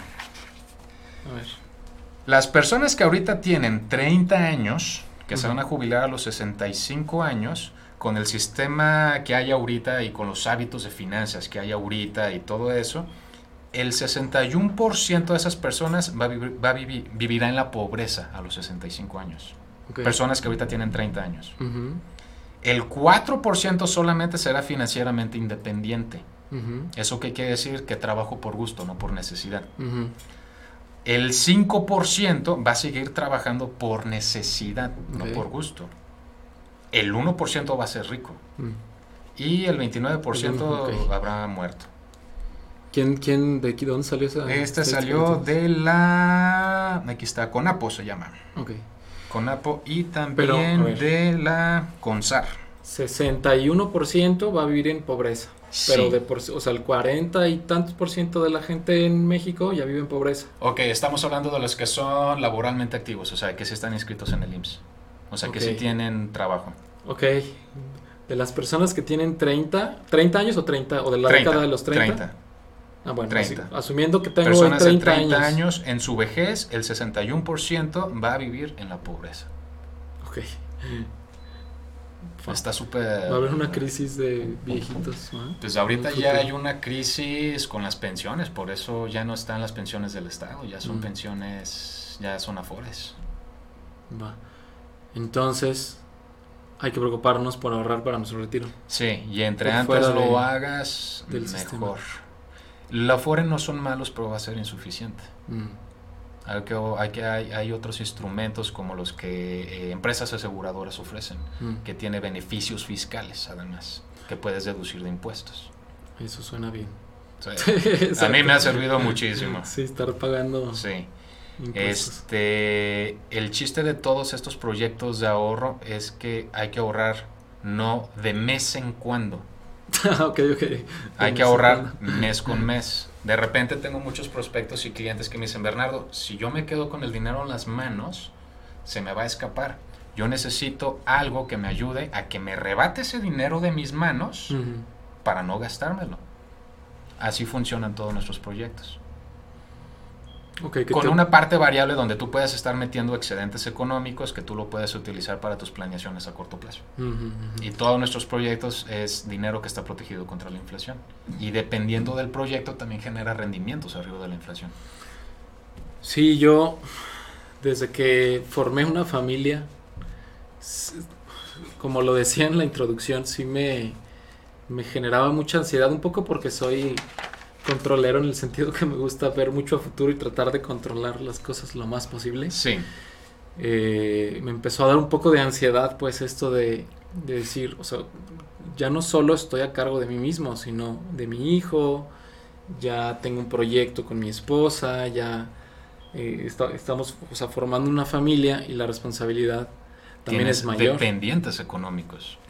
Entonces eh, me empecé a preocupar mucho por eso, ¿no? Por estarnos asegurando, por esto. Y sí, la verdad es de que, como lo decía en la introducción, una vez habiendo contratado un seguro de gastos médicos, seguro de vida, este, tengo mi proyecto de ahorro, ya me siento, o sea, vivo más feliz, eso es lo más importante. Menos me estresado. siento tranquilo en el sentido de que no me estoy preocupando todo el tiempo de, de qué voy a vivir de viejito. No, pues que me mantengan mis hijos. ¿Qué opinas de eso? De que tus hijos te mantengan. Es, una, No, es algo... espérame, esa es una de las tantas Entonces- que nos decimos los mexicanos. A, a mí me da mucha tranquilidad decir, "Ah, no le voy a cargar a mi hijo que me tenga que mantener, ¿no? Mira, la mejor herencia, de las mejores herencias que tú le puedes dejar a tus hijos, sí, claro, es la educación, son los valores y todo eso, pero una de las mejores herencias que le puedes dejar a tus hijos es la de que no se tengan que preocupar por tu bienestar financiero cuando tú estés viejito. O sea, no heredarle a tus hijos la responsabilidad de tu bienestar económico. Exacto, Esa es de las mejores herencias que le puedes dejar a tus hijos. claro. Ese es número uno. Este, número dos, dejarles un dinero también ahí en un fondo de ahorro, de inversión, protección, en un seguro, para el día que te toque ya no estar aquí, morirse sale caro. Sí, Morirse sale muy caro. sí. Personas me dicen, no, pero mi primo es notario y me hace el paro. Sí, pero papá gobierno te va a cobrar muchos impuestos por todos los papeles que van a tener que estar haciendo. Reescrituraciones, que tienen que ir a checar la casa, a ver cuánto vale. Este, todo eso es muchísimo dinero. Y puede mermar patrimonios horrible. Si te heredó mil pesos, un millón de pesos, 300 mil se van a ir en puro, en puro impuestos, gastos. Exactamente. Sí. Hasta muerto te cobran impuestos. Hasta muerto te cobran impuesto. Entonces. No son contra de los impuestos, porque los impuestos es una obligación ética. Sí, ¿no? exactamente. Pero, bueno. Pero para morirse sale caro. O sea, ser viejito sale caro. No le heredes esa responsabilidad a tu hijo. Y el día que ya no te toque estar aquí, que tenga tu hijo un dinero para que, eh, pues ahora sí pueda enterrarte. Claro. Y eso si todo sale bien, pues porque luego las peleas de los testamentos, ahorren para pelearse, no, no es cierto. No, no, no, no, no, no, no, no, no, no. No, no, no, no, no, no, no. Sí, es un rollo eso. Ahí ya tocaste un tema muy importante, eh, cómo nuestra relación con el dinero, o sea, fíjate, cómo dicen que mis hijos me mantengan. Pues sí, es responsabilidad, ¿no? Digo. O sea, que mis hijos me mantengan, tengo casi 40 años y yo no tengo hijos, ¿quién carajos me va a mantener? ¿Cuántos hijos planeas tener tú, Fita? A mí me gustaría tener dos o tres. Dos, dos o tres. Ponle tú, tienes tres hijos. ¿Con tres hijos se te les va a alcanzar para mantenerte a ti y a tu esposa en estos tiempos? Pues espero que no. Espero que no tengan que mantenerlo. Exactamente, exactamente. O sea, antes en temporada de nuestros abuelos o bisabuelos, o sea, tenían camadas de hijos de 6, 7, 8, 10 hijos. ¿Sí? Y con el sueldo de uno alcanzaba para darles comida, estudio, vestimenta a todos, ¿no? Con el sueldo de uno. Y ya cuando nuestros abuelos estaban viejitos, pues entre todos nuestros tíos, pues apoyaban a, sus papás, ¿no? Pero eran 8 o 10. Ahorita no. Creemos que la situación sigue siendo la misma, eh, económicamente hablando, a nivel macroeconómico, que a nuestros hijos les va a alcanzar para eh, para, ¿cómo se llama? Mantenernos. De entrada hay personas que no van a tener 8 o 10 hijos, van a tener uno, dos, incluso hay parejas que dicen no queremos hijos. Ahora la nueva tendencia es tengo perrijos y tengo gatijos. Pues que está perfecto también. Está toda madre, pero tu perro no lo vas a poner a bailar para que te, mantenga. a ti, güey. Sí, exactamente. Entonces, ahí existe muchísimo eso, que mis hijos me mantengan. Luego existen otros que dicen, ya Dios proveerá. Sí. Eh, me gustó mucho el podcast que hiciste con, el señor este teólogo. Con David Padrón. Con David Padrón. Y ahí él menciona, no le estés heredando a Dios tu responsabilidad. ¿Sí? O sea, ya Dios proveerá. Sí, güey, pero tú decidiste ir y pasar el tarjetazo y comprarte una pantalla de plasma de quién sabe cuántas mil pulgadas porque se lo tenías que presumir a tu vecino y tenías que tener más que tu vecino. Y después le vas a heredar a Diosito la carga de, de que él te va a proveer cuando ya estés viejito. No, esa es responsabilidad tuya. Ese es mi, mi criterio. Si hay personas súper religiosas, espero, y si pisé callos, de madre, realmente. Sí. No, claro. No, no, hay muchos dichos populares que tienen que ver con nuestra relación con el dinero. ¿sí? Aquí tengo apuntados algunos. Ahora, esta relación que nosotros tenemos con el dinero está muy albergada en nuestro subconsciente. ¿sí? Y fue altamente influida, influenciada por las cinco personas más importantes en nuestra vida, en nuestra etapa de, niños. ¿sí? Y hay dichos como, ah, las personas con dinero son malas. O sea, estamos estigmatizando el dinero. Que los ricos son malos todos. exactamente, no, es un cuate que se partió el queso. Me suenan las mañaneras, ah, no. Ajá, el dinero es, eh, las personas con dinero son personas malas y como yo no quiero ser malo, entonces no quiero tener dinero. Y sin embargo trabajas por dinero. Claro. Chécate ahí la dicotomía que hay no con ese dicho. El dinero no crece en los árboles. No es cierto. Hay que plantar la semilla correcta. Y el que te diga eso es que no sabe plantar. Ya. ¿Sí?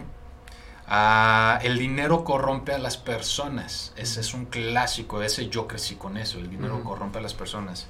No es cierto. Mm.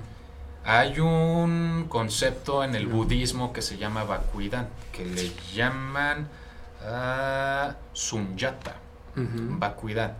¿Qué quiere decir esto? Que las cosas son neutras. Por ejemplo, tú que ves aquí, ¿qué es esto? Una pluma azul. ¿Y para qué está hecha esta pluma azul? Para escribir. Muy bien, pero si se lo doy a un perro, ¿Para qué va a ser? eh?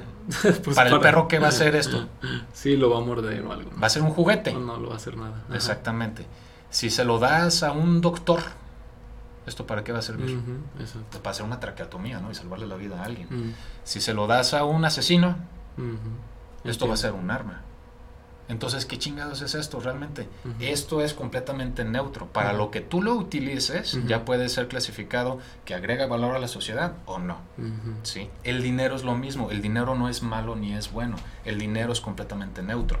¿sí? Ujú. El din- eh, las personas dicen el dinero corrompe a la gente. No es cierto.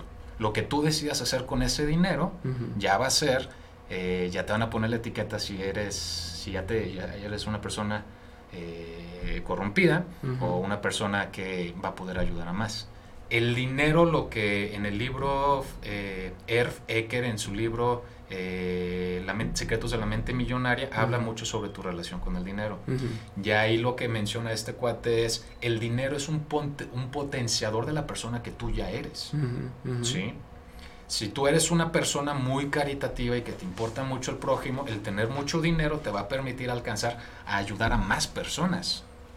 Si eres un hijo de la chingada y tienes dinero, pues con ese dinero te va a potenciar Claro. lo chingado que eres tú con las demás personas. ¿Sí me doy a entender? Sí, claro. Entonces dejen de estigmatizar el dinero. El dinero no corrompe a las personas. El dinero te cambia a otro, dichosos los pobres porque de ellos será el reino de los cielos. No se refiere a dinero. Se interpreta mal, sí. Se interpreta mal. Hablar de dinero es grosero o de mal gusto, es un tema tabú. No, hay que hablar de, de dinero. Alguien me decía el otro día que. No me acuerdo quién, a lo mejor mi tía, no estoy seguro. Pero alguien decía que es muy normal y natural hablar del dinero en otras culturas, como en Estados Unidos o en Europa. o en la- hay, hay países en donde no se incomoda la gente en decir cuánto gano, ¿no? Ajá. Y aquí es un tabú así de, oye, si no es indiscreción, más o menos como, como en cuánto están O simplemente, los o sueldos simplemente, aquí, que o no sea, llegar con alguien, oye, ¿y tú en dónde inviertes tu dinero? Claro. ¿Qué te importa, güey? Es de mal gusto hablar de dinero. Oiga, Ujú. fíjese que estoy invirtiendo ahorita aquí en esto, lo otro, y en, en el seguro, y ETFs, y bla, bla, bla, bla, Ajá. bla. Uy, qué incómodo. Claro, Es un tema tabú. exacto. Otro, que mis hijos me mantengan. Ya ahorita lo hablamos, ¿no? Sí. Ya Dios proveerá. También ya hablamos del retiro. Ya que llegue a esa edad, veo cómo le hago. Y ese es otro, ya que vea, mm, horrible, ¿no? Ah, yo voy a vivir de mis rentas. Y yo les pregunto, ¿que ya estás ahorrando para comprar tus propiedades? No, pues es que tengo una deuda en la tarjeta de crédito porque compré no sé qué. Güey. Hay que empezar. Ah, que se vayan, que se vayan a la UDG mis hijos. Ya lo platicamos. Hay cosas más importantes que el dinero. Y les preguntas como que, ¿cómo el amor? Sí, güey, ya quiero verme ir con el güey que me está rentando el depa, le voy a dar un beso y que me perdone la renta, güey. no, bueno, sí, yo estoy de acuerdo con que hay cosas más importantes que el dinero. Una vez que tengas tu, tu seguridad, pues, o sea, porque hay estudios sobre la felicidad y el dinero Sí. en donde hablan, pues sí, sobre la correlación entre ellos, ¿no? Y evidentemente hay una, hay una correlación hasta cierto punto. Una vez que rebasas un umbral de seguridad, entonces por más dinero que tengas ya no te va a abonar felicidad. Estoy de acuerdo. Pero si tienes menos de esto, sí te va a quitar felicidad. ¿Por qué? Porque no cubres tus necesidades básicas, ¿no? El mejor regalo que el dinero te puede dar es el de no tenerte que preocupar por él. Exacto. Porque estás haciendo bien las cosas. Sí. Pero sí hay cosas más importantes que el dinero. Una Depende vez que rebasas, contexto. Ok, estoy una de vez que rebasas tus, tus necesidades básicas, pues. Ajá. ¿no? O lo que decides hacer con ese dinero también. De hecho, tú eres, tú mismo eres una persona muy desinteresada, pues, en el dinero. Entonces, estoy seguro que tú mismo no crees en eso. O sea, si me das a elegir, ¿qué, qué eliges? ¿Tener dinero o no tener dinero? Claro que voy a preferir No, tener no, dinero. bueno, sí, sí. Sí. Ahora, pero dicen que hay cosas más importantes que el dinero. ¿Cómo qué? Como el amor. ¿Cuántos matrimonios conoces que por falta de dinero truenan? sí. Ah, es que no se amaban. Claro que sí se amaban Sí. probablemente. Ahora, muy importante. El dinero es importante en las áreas en donde el dinero es importante. Y el amor es importante en las áreas donde el amor es importante. Claro. No es comparar uno con otro. ¿Qué es más importante? El riñón, el hígado, el corazón, el Sí, ojo o el cerebro. El ojo es importante en las áreas donde los ojos son importantes. Los riñones, el hígado son importantes en las funciones que cada uno hace. No puedes comparar peras con manzanas. Claro, El amor es importante en las áreas donde el amor es importante y el dinero igual. claro. ¿sí? Ahora, con dinero tú vas a pagar también la educación de tus hijos. Con dinero, una persona con mucho dinero puede apoyar las necesidades de otras personas. O puedes financiar tal vez a donar dinero para investigación para el cáncer de mama. Claro. El dinero no es malo. Muy bien. Ah, no me alcanza para ahorrar. Pero checas tus hábitos y tengo conocidos que gastan mucho dinero en todas las plataformas, tienen todas las plataformas de streaming. Ah, ya. Amazon, HBO, Netflix. Pues un mes Amazon y te acabas lo que quieras ver y otro mes Netflix. mejor. Eh, No exactamente. Es, no me alcanza para ahorrar. Pues ve el estilo de vida que tienes, ¿no? El dinero es para gastarse. Sí, el dinero es para gastarse. Pero el dinero también es. Ah, yo a veces lo visualizo como un ente vivo, que si lo pones a trabajar, el dinero te va a generar más dinero. Gástate el, el otro 80% que habíamos dicho, 20% sepáralo. Ujú. Otro, no sé si voy a vivir mucho tiempo. No sé si voy a llegar a viejito, entonces mejor me lo gasto de una vez. Duda. Si- ¿De qué se muere más la gente? ¿De viejito o de joven? No sé. De Buena pregunta. viejitos. ¿Sí? Claro, Mm. Claro. O sea, si la estadística dijera que la mayoría de las personas va a morir a los 40 años, me da un, chingo de dinero y me lo gasto todo. Pero ahorita la esperanza de vida está a 73, 74 años. Mm. La estadística dice que vas a morir de algo de viejito, no de joven. Es más probable. Pues. Es O sea, más si hablamos como de, de moneda, es más probable. Exactamente, o sea, la moneda al aire dice que va a caer, que vas a morir estando viejito. Ah, es responsabilidad del gobierno mi bienestar económico. Esa es Ahí te una. veo. Ahí te veo, sí. Que te vaya muy bien. Confíale, ándale. Esa es una carta. eh, Un berrinche que yo tengo es la educación financiera que hay ahorita en las escuelas. O sea, yo salí de la O que no hay en universidad. que no hay. Y después hice una maestría financiera y, de, y aún así ni siquiera sabía que era una tarjeta de crédito. Mm, Yo no ujú. sabía que era un nada. El Sí. CAT, ¿no? Yo a punta de trancazos fui aprendiendo porque yo dije, tengo que aprender de esto. Entonces me senté, tuve mis mentores a leer libros, escuchar podcasts, ver este, videos de YouTube sobre finanzas personales, ¿no?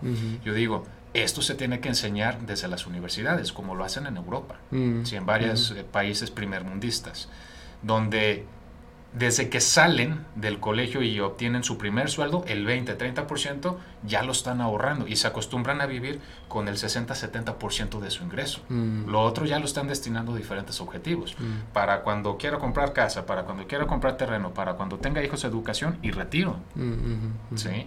Ya van con ese chip. Pero ahorita hay personas de 40, 50 años que tienen deudas horribles. Y que quieren empezar a ahorrar para su retiro también. ¿no? Exactamente. Es que decías, que mientras antes empieces mejor, ¿no? Sí. ¿Por qué? Número uno, el dinero que tú estás ahorrando ahorita de joven para tu retiro, entonces, si por ejemplo tienes 25 o 30 años, entonces estamos hablando que son 35 o 40 años, que el dinero que tú estás ahorrando para tu retiro va a estar generando rendimientos. Ah, una bolita de nieve. Pues. Exactamente, que si ya tienes 40, 50 años, pues ya te quedan 20 o 15 años para ahorrar tu retiro Ajá. y el tiempo que ese dinero va a estar trabajando es muchísimo menor. Entonces, es preferible ahorita empezar a ahorrar para el retiro, aunque Sí. sean 500 pesos, 1000 pesitos al mes, Sí. que vayan haciendo bolita de nieve, que esperarme a que tenga 45 años o 50 años. Dices, ya que tenga casa, voy a empezar a ahorrar para mi retiro. Mejor empieza hoy, Empieza aunque sea de a poquito. O sea, paga tu vejez en abonos chiquitos. Sí, eso está bien. Responsabilidad del gobierno, no soy, no sé absolutamente nada de política, pero también esa es una carta que juega mucho el gobierno para ganar votos. Vota por mí y yo te voy a dar eh, mejores condiciones de salud en nuestros sistemas de salud y Ujú. mejores condiciones para tu retiro. ujú. Entonces tú dices, ah, perfecto, el gobierno se va a hacer cargo de eso. Pero imagínate si las personas salen de la universidad con todo este tipo de educación financiera. Claro. ¿sí? Desde mi primer sueldo yo ya sé qué voy a hacer con mi dinero. Ujú. ¿sí? Ya me enseñaron cuáles son las instituciones financieras, qué es eh, cosa se llama los créditos hipotecarios de carro, que es el CAD, que es el interés compuesto, interés real, interés neto, que es el IMSS, que es el ISTE, que son los AFORES, que son a los brokers, que son las criptomonedas, los ETFs, los CETES, los UDIs. Entonces yo ya puedo planear. Tú sales de la universidad con todo ese conocimiento y empiezas a hacer cosas al respecto, porque ya tienes esa conciencia, llega el gobierno y te dice, oye, este, te doy mejores instituciones de salud. ¿Sabes qué? Yo me estoy haciendo cargo de mi salud y yo ya tengo mi, mi, mi seguro de gastos médicos particular. Tu propuesta no me interesa. ¿Qué más me ofreces, gobierno? A mejores condiciones para tu vejez. De mi retiro, yo ya me estoy haciendo cargo yo. ¿Qué más me ofreces, gobierno? Ah, este, mayor seguridad. Ah, ok, eso ya no depende de mí. Ahora sí platícame más sobre tu propuesta. Cuando me contrató mi jefe, también me preguntó, ¿quieres que te dé IMSS o no? Y si, la verdad es que le dije, no. O sea, prefiero yo mover, mover mi dinero de una mejor manera, porque sí, yo, yo sí, sí tengo planeado, pues sí tengo cubierto este tipo de, de cosas. Poco a poco, no creas que abono las millonadas para el, mi retiro. Pero sí voy echando ahí, haciendo bolita. Pues. Pero a mordidas te acabas el elefante poco a poco. Entonces, y yo porque la verdad, es, ese, es, es la falta de educación financiera que le da demasiado poder, demasiado ah, apalancamiento a los gobiernos también. No soy politólogo y alguien que sepa mucho de política me puede dar un zape. No, y que nos diga. O sea, a lo mejor que nos diga, sí, que me debata y, y sirve para yo crecer también en mi criterio. Pero conforme cada quien se haga responsable de su bienestar económico y no le herede eso al gobierno, entonces el gobierno se va a quedar sin poder eh, con esas propuestas. Claro. Y va a tener que hacer algo mejor. Va a tener que proponer algo mejor. Ojalá. Ojalá. Otro, el dinero no da la felicidad. Pues la mayor felicidad que el dinero te puede dar es la de no tener que preocupar por él. Sí, o sea, y, en carne propia, ¿no? Como les digo, ya, me da mucha tranquilidad saber que estoy invirtiendo en, en distintas eh, puntos al futuro de mi, de, mi desarrollo personal y de mi familia. Correcto. de verdad y tienes fondo de emergencia. El dinero no da la felicidad, pero qué felicidad es tener un fondo de emergencia cuando yo tengo eh, una necesidad y no tengo que pedir prestado. Eh, la situación está difícil, hay crisis económica. En México, cuando no hemos estado en crisis? sí, No mames. El, el dinero es el origen de todos los males, pues también de todos los bienes. Ah, pues sí, tienes razón. La comida es un bien y tú crees que sale gratis, no. Los ricos no entran al cielo. Ahí vamos a entrar en otro debate que no me voy a meter aquí. La ambición es mala. No, no es mala. Lo que tú decidas hacer con tu dinero, ya lo que tu moral y tu religión te diga, pues ya va a determinar si está bien o si está mal lo que estás haciendo o no haciendo con tu dinero. Claro. Eh, los bienes sirven para solventar los males. Qué triste, ¿a qué se refiere? Yo tengo muchos bienes, casas, depas, terrenos, y eso sirven para solventar los males. Qué triste que ante un mal tú tengas que malbaratar un bien para salir del paso. Ya. Hay mejor solución que eso. Exactamente, para eso están los gastos médicos, para eso están los seguros de carro, para eso están los seguros también de casa, para eso también los seguros de vida de incapacidad. ¿Sí? Lo que le decía el dinero es neutro. Si quieren ver cómo está su situación, su relación con el dinero, yo les recomiendo mucho ese libro, eh, Secretos de la Mente Millonaria. Suena el título como demasiado New Age, eh, pero lo puedes escuchar en audiolibro. Ni siquiera tienes que saber leer, es lo que te digo. lo estás escuchando en audiolibro ahí en YouTube mientras estás haciendo de comer o lavando los trastes. Más bien el tiempo para leer es el que a veces nos falta a algunos. Lo pones en tu carro mientras manejas. Exacto. Tu carro se convierte en tu escuela. Hace ratito hablabas sobre lo del estilo de vida y a mí me quedé pensando eh, en el argumento de decir, bueno, es que antes creo que es muy fácil también decir, es que antes alcanzaba para, para mucho, ¿no? Un sueldo alcanzaba para ocho hijos y para la nana y para no sé qué y alcanzaba para todo, ahora ya no. Sí. Lo cierto es que también el, el, estilo de vida de antes y el de hoy es muy diferente, ¿no? O sea, yo recuerdo desde mi trinchera, desde lo que yo he, vivido, eh, antes salir a la playa, por ejemplo, era un lujo de que ibas cada cinco años, cada diez años, de que no, yo he ido dos veces a la playa, ¿no? Sí. Y, y ahora lo cierto, o, desde mi perspectiva, lo que yo veo, es que también no sé si es una cultura nueva del consumismo, de compararnos con los demás, de poner más fotos en el Instagram en la playa, pero creo que no solo es que el, la inflación y esas cosas, o sea, que antes el dinero alcanzaba para más, sino también que la expectativa de, del estilo de vida se ha incrementado dramáticamente, pues, o sea, ahora la gente eh, aunque no necesita una camioneta, quiere una camioneta, ¿no?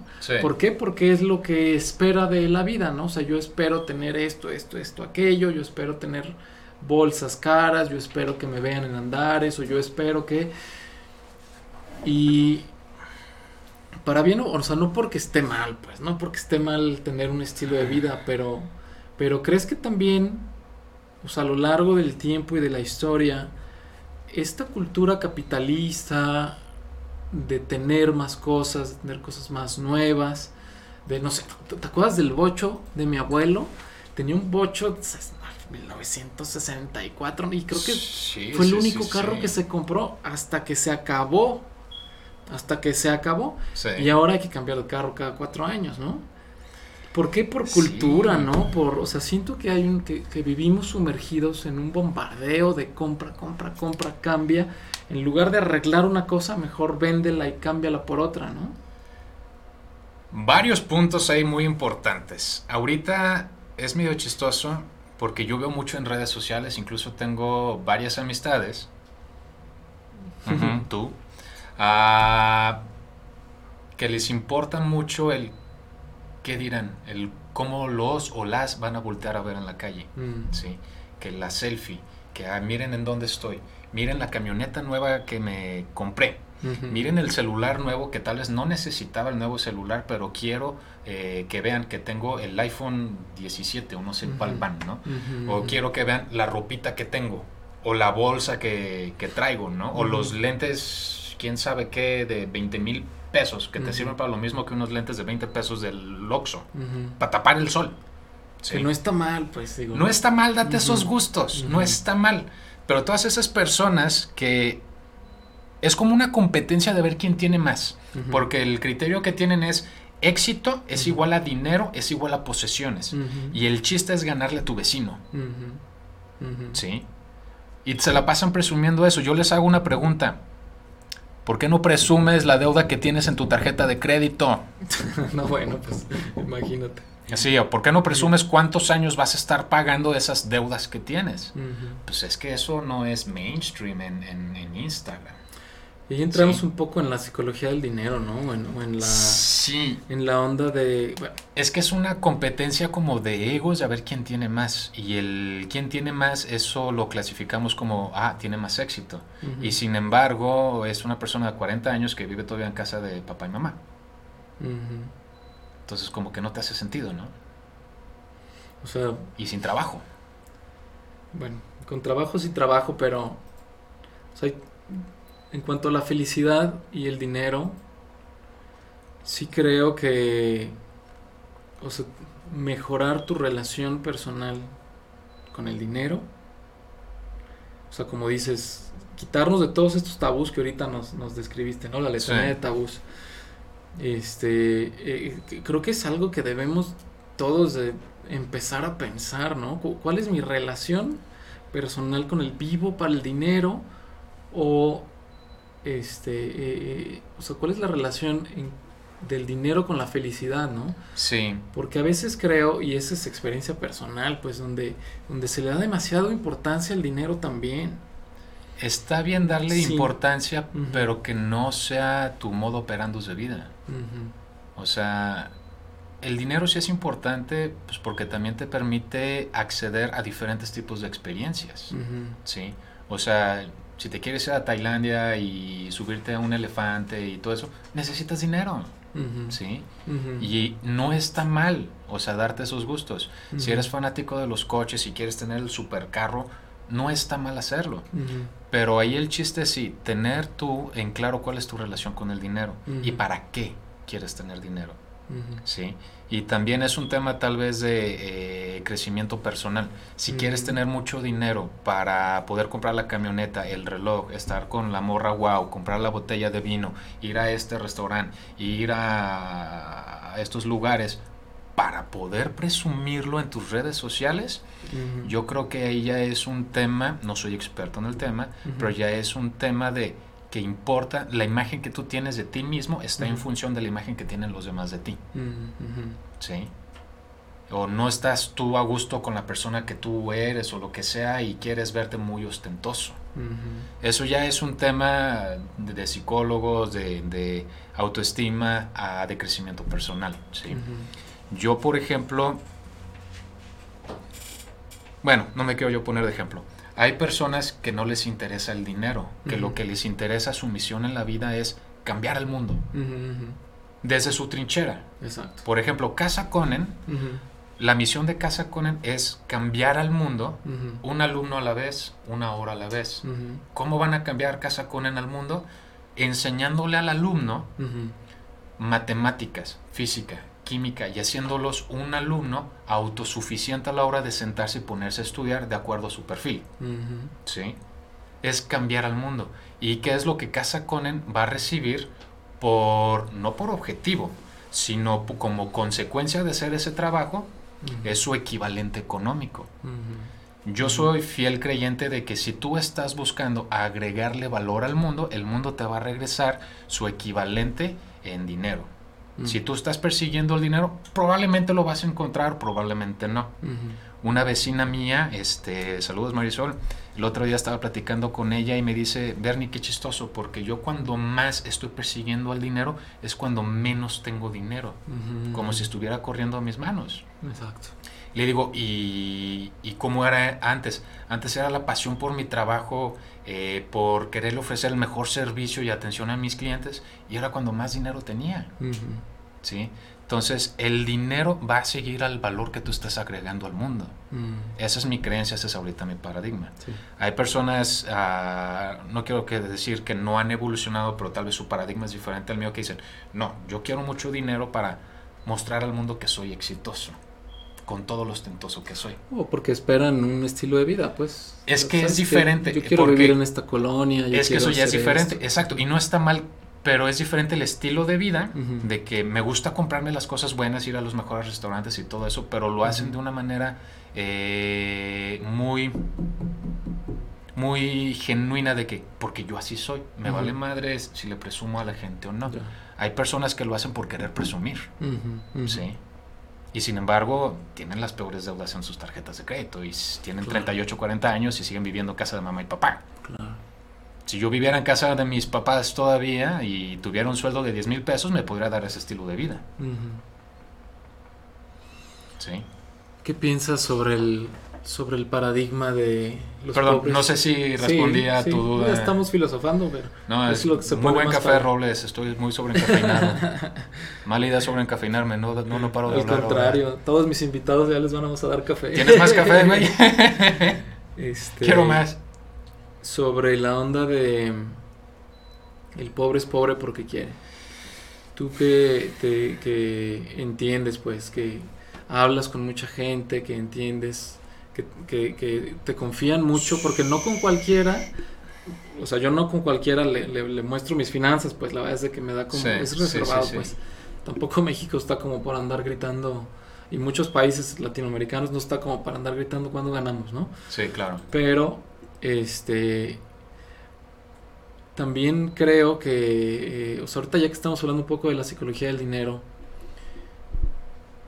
que hay personas menos favorecidas o que viven en una cultura muy diferente a la que muchos de nosotros o que nos escuchan eh, eh, creemos pues. O sea tú crees que el pobre es pobre porque quiere o crees que un poco de lo que platicábamos con Gema la vez pasada ¿qué piensas de esto pues Mira, que el pobre es pobre porque quiere, ya hasta se me hace muy cliché. El decir que el pobre es pobre porque quiere es porque ya tiene conocimiento de qué hacer, cómo hacerle, cómo moverse y sin embargo decide no hacerlo. ¿Sí? O sea, es como decir, este, yo estoy ah, gordo porque quiero. ¿Sí? pero yo ya tengo conocimiento de que si tengo hábitos poco saludables, entonces me voy a enfermar, voy a tener problemas, bla, bla, bla, bla, bla, bla, bla. Teniendo ya el conocimiento, ok, entonces sí, estoy gordo porque quiero. ¿Sí me doy a entender? Ya. Pero si no tienes el conocimiento, entonces no es porque no quieras o no quieras, es porque eres ignorante. Una cosa es tener la opción, ¿no? Sí, pero para poder tener la opción primero necesitas tener el conocimiento. Yo más bien creo que el pobre es pobre porque es ignorante, no porque quiera. Y porque... Y seguramente algunos tienen el conocimiento y deciden seguir siendo pobres porque es más a gusto, ¿no? Por el, asistencialismo que el gobierno da. O sea, yo creo que es, es muy conveniente para el gobierno que exista 40% de pobreza en claro. México. 30 y tantos por ciento de pobreza extrema, ¿no? O sea, ponte a contar, somos que 120 millones de personas. Sí, claro. O sea, tú que estás en esto de finanzas personales y eso, ¿en, en dónde cabe la gente que ni recibe una educación de calidad por X, Y o Z? Ni, ni o sea, ¿cómo vamos a salir del hoyo en la, en, hablando ya de finanzas sociales? Es pues? educando, nada más. ¿A quién? ¿A, los pobres o a los ricos en, en generar oportunidades? O los que no es que pobres y ricos no me gusta. O a los que tienen más eh, más poder adquisitivo. más eh, cómo decirlo que pueden tomar más decisiones en, en, generar nuevas oportunidades para gente que quizá si no se las pones no la van a tener de ningún otro lugar. Es que para eso también sirve el dinero para poner empresas y dar trabajo. O sea el dinero no es malo ese es un ejemplo. Otro es sí hay que educarlos porque hasta me recuerda los, los videos de, Carlos Anaya, este, de que me da mucho, Carlos Anaya se llama el, Anaya, Ricardo Anaya. Ricardo Anaya, perdón. Me da mucho coraje que ganen poquito dinero y se lo gasten en caguamas. Pues tal vez es falta de información, falta de conocimiento, falta de educación, tal vez falta de conciencia también, ¿sí? Pero ya la decisión la toma cada quien. Este, yo creo que es la educación. ¿Qué es lo que está pasando, por ejemplo, ahorita en Afganistán? Mm. Sí, que estaba el gobierno eh, afgano hace muchos años y que todas las mujeres tenían todas las restricciones habidas y por haber y que si no, entonces las tenían que matar. Llega a Estados Unidos, este, ok, mujeres afganas, son libres de hacer lo que quieran. Ah, ¿Qué es lo que hace la mujer afgana? Se educa. Y ahorita que ya retiraron eh, las tropas de Estados Unidos, ya llega otra vez a los afganos y quieren imponer otra vez las leyes que tenían hace quién sabe cuántos años. Y ahora las mujeres, como ya se educaron, ya entendieron, ya aumentaron su nivel de conciencia a través de la educación, de leer, de estudiar, ya se están revelando. Ya les quitaron la venda de los ojos y ya dijeron, oh, hay otra cosa, eh, hay más allá de lo que me estaban imponiendo. Claro. Se cambia una cultura, ¿no? Exactamente. Parte de lo que platicábamos en el episodio anterior sobre la propuesta de, de la Fundación SER, que está, está pues, quedé enamorado, ¿no? si, si, les interesa, véanlo, vean el, el, el programa que está es un problema complejísimo. La verdad es que te aventé esa pregunta y no, no, no, es, no, no hay respuesta, pues. No hay respuesta. Es un problema súper complejo con muchísimas aristas. Exactamente. Lo, político, lo ético, lo, lo, lo, demás, pero sí. Eh, es una de las cosas que me pregunto constantemente, pues, ¿qué tanto, qué tanto? Es muy fácil desde mi postura, pues, de white ¿no? Como Es muy fácil decirlo y criticarlo, pero aún así no, no, no me da miedo preguntarlo, pues porque me causa mucha curiosidad y, es algo que no me gusta, pues. Mm, ¿Cómo de verdad no hay, no, o sea, yo no le veo por dónde eh, salir de este hoyo, de esta desigualdad social en la que vivimos, a menos que empecemos a educar en la caridad, pues, y en, y en en generar, o sea, entre todos ayudarnos y generar trabajo para todos, pues. Al corto plazo creo que no hay. Ahí puedes poner parches, asistencialismos, programas de asistencialismo, ¿no? Que no están mal, están bien. Hay gente que no los necesita realmente, ¿no? Claro. Pero si quieres darle vuelta a las cosas, lo que tienes que hacer es educar a las nuevas generaciones. Ya tengo entendido que hay algunas escuelas que desde primaria les empiezan a enseñar algo de finanzas personales, pero sí se necesita programas en universidades ah, en donde sea una materia ni siquiera optativa, es tronco común y para todos. Y con exámenes y si no pasas, repruebas, te vas extraordinario y no te gradúas. O sea, y la primera generación que salga ya con esas materias, ya va a empezar a tomar decisiones diferentes. ¿Sí me doy a entender? Entonces hay que hacerlo eso tanto en, en escuelas públicas como privadas. Claro. En las privadas ya, ya hay esfuerzos, una compañera mía, Alejandra y José Luis, dan un curso de finanzas personales en el ITESO, sí, pero es como diplomado. O sea, ya hay esfuerzos, ya está empezando. Pero hasta que yo creo que hasta que no sea una materia dentro de la currícula, escuelas públicas y privadas, este no va a cambiar. Sí. Obviamente al gobierno no le conviene, porque entonces le estás quitando a sus cartas pues de juego para ganar votos, ¿sí? A cualquier partido, ¿eh? Yo creo que no, no, o sea, no, no porque no por, no porque esté ahorita un partido, sino todos juegan con ese tipo de cartas. Sí, claro, claro. ¿Qué, ¿Qué, presidente no ha jugado esa carta? ¿Y quién ha dicho educación financiera en todos lados? Nadie. Ni siquiera en salud lo hacen, y somos el país número uno en obesidad. Ni siquiera en salud lo hacen. Sí, y eso al gobierno le conviene invertir en salud porque Y ve ahorita cómo está el sistema quebradísimo de salud por este, tantas personas con problemas de diabetes y obesidad. Pues, es una carga económica para el sistema. Pero pues bueno, yo creo que solución inmediata, tristemente no lo hay. Sí se necesita estar destinando dinero ahí a estar en programas para estar apoyando a las personas. Eh, y es, es la educación. De hecho no me acuerdo cómo se llama, creo que se llama Dalaila, eh, premio Nobel de Paz, creo que ella es afgana. Ella dijo, eh, con una silla, un papel y una pluma, educación, podemos transformar al mundo.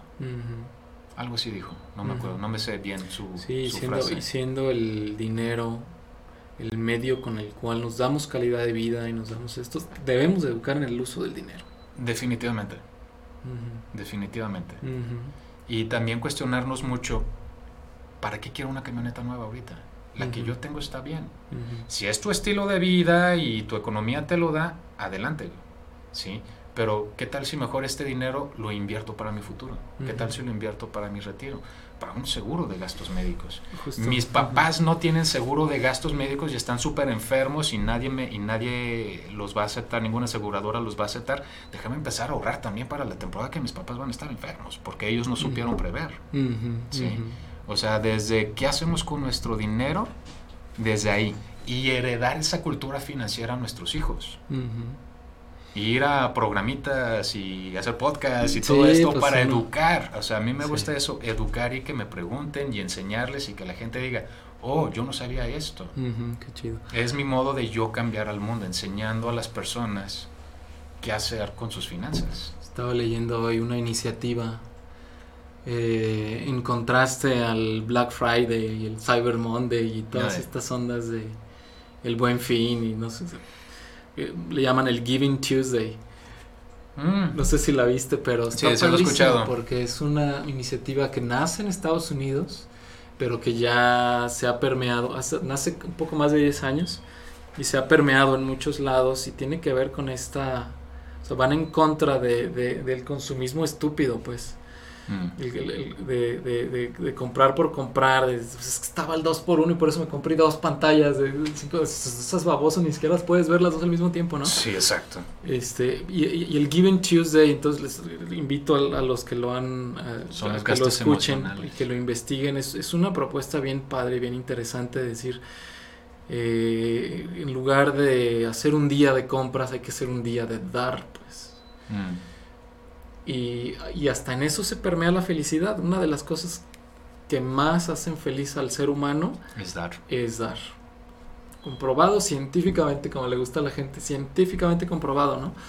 Dar. Entonces, y, vi la página, hay, una, hay, hay, hay, un movimiento en México que sigue esta corriente del Giving Tuesday y decían, dale el paso a alguien en la calle, ¿no? Dale un regalo a alguien en la calle, o sea, eh, háblale a un ser querido que hace mucho que no le habla, o sea, un, un día de dar, ¿no? Recoge una basura que te encontraste. Sí. Lo que sea. O da un buen consejo, lo que sea, qué que, iniciativas tan padres, pues sí, tú que vivimos en un mundo tan bombardeado de, de consumismo y que, y que eso a veces también nos puede nos puede fastidiar hasta a nivel de neurotransmisores. Alguna vez platicamos de es eso. Es que ese es todo un tema. Hay un. ¿Cómo se puede decir? Hay un, gasto en particular que se le llama gasto emocional. De que troné con mi pareja, estoy que me lleva la fregada, me voy a Plaza Galerías y voy y compro algo para sentirme mejor. Cuando tú vas y compras algo que traes ganas, te pones muy feliz, te pones muy contento, ¿no? ¿Cierto? Y estás feliz y lo presumes y te lo llevas y lo usas y lo haces y todo lo que tú quieras. Pero ¿cuánto tiempo te dura ese rush de felicidad? Pues el pico de endorfina, ¿no? De no sé qué sea. Ajá, exactamente. Y después, chin, ya se me pasó la emoción. Entonces, ¿qué hago? El siguiente fin de semana vuelvo a hacer lo mismo. Pues como un orgasmo, pues, hace cuenta que es el pico y vámonos y se eh, exacto. ah, listo, se acabó. sí, exacto. Sí, y al rato vas y buscas más.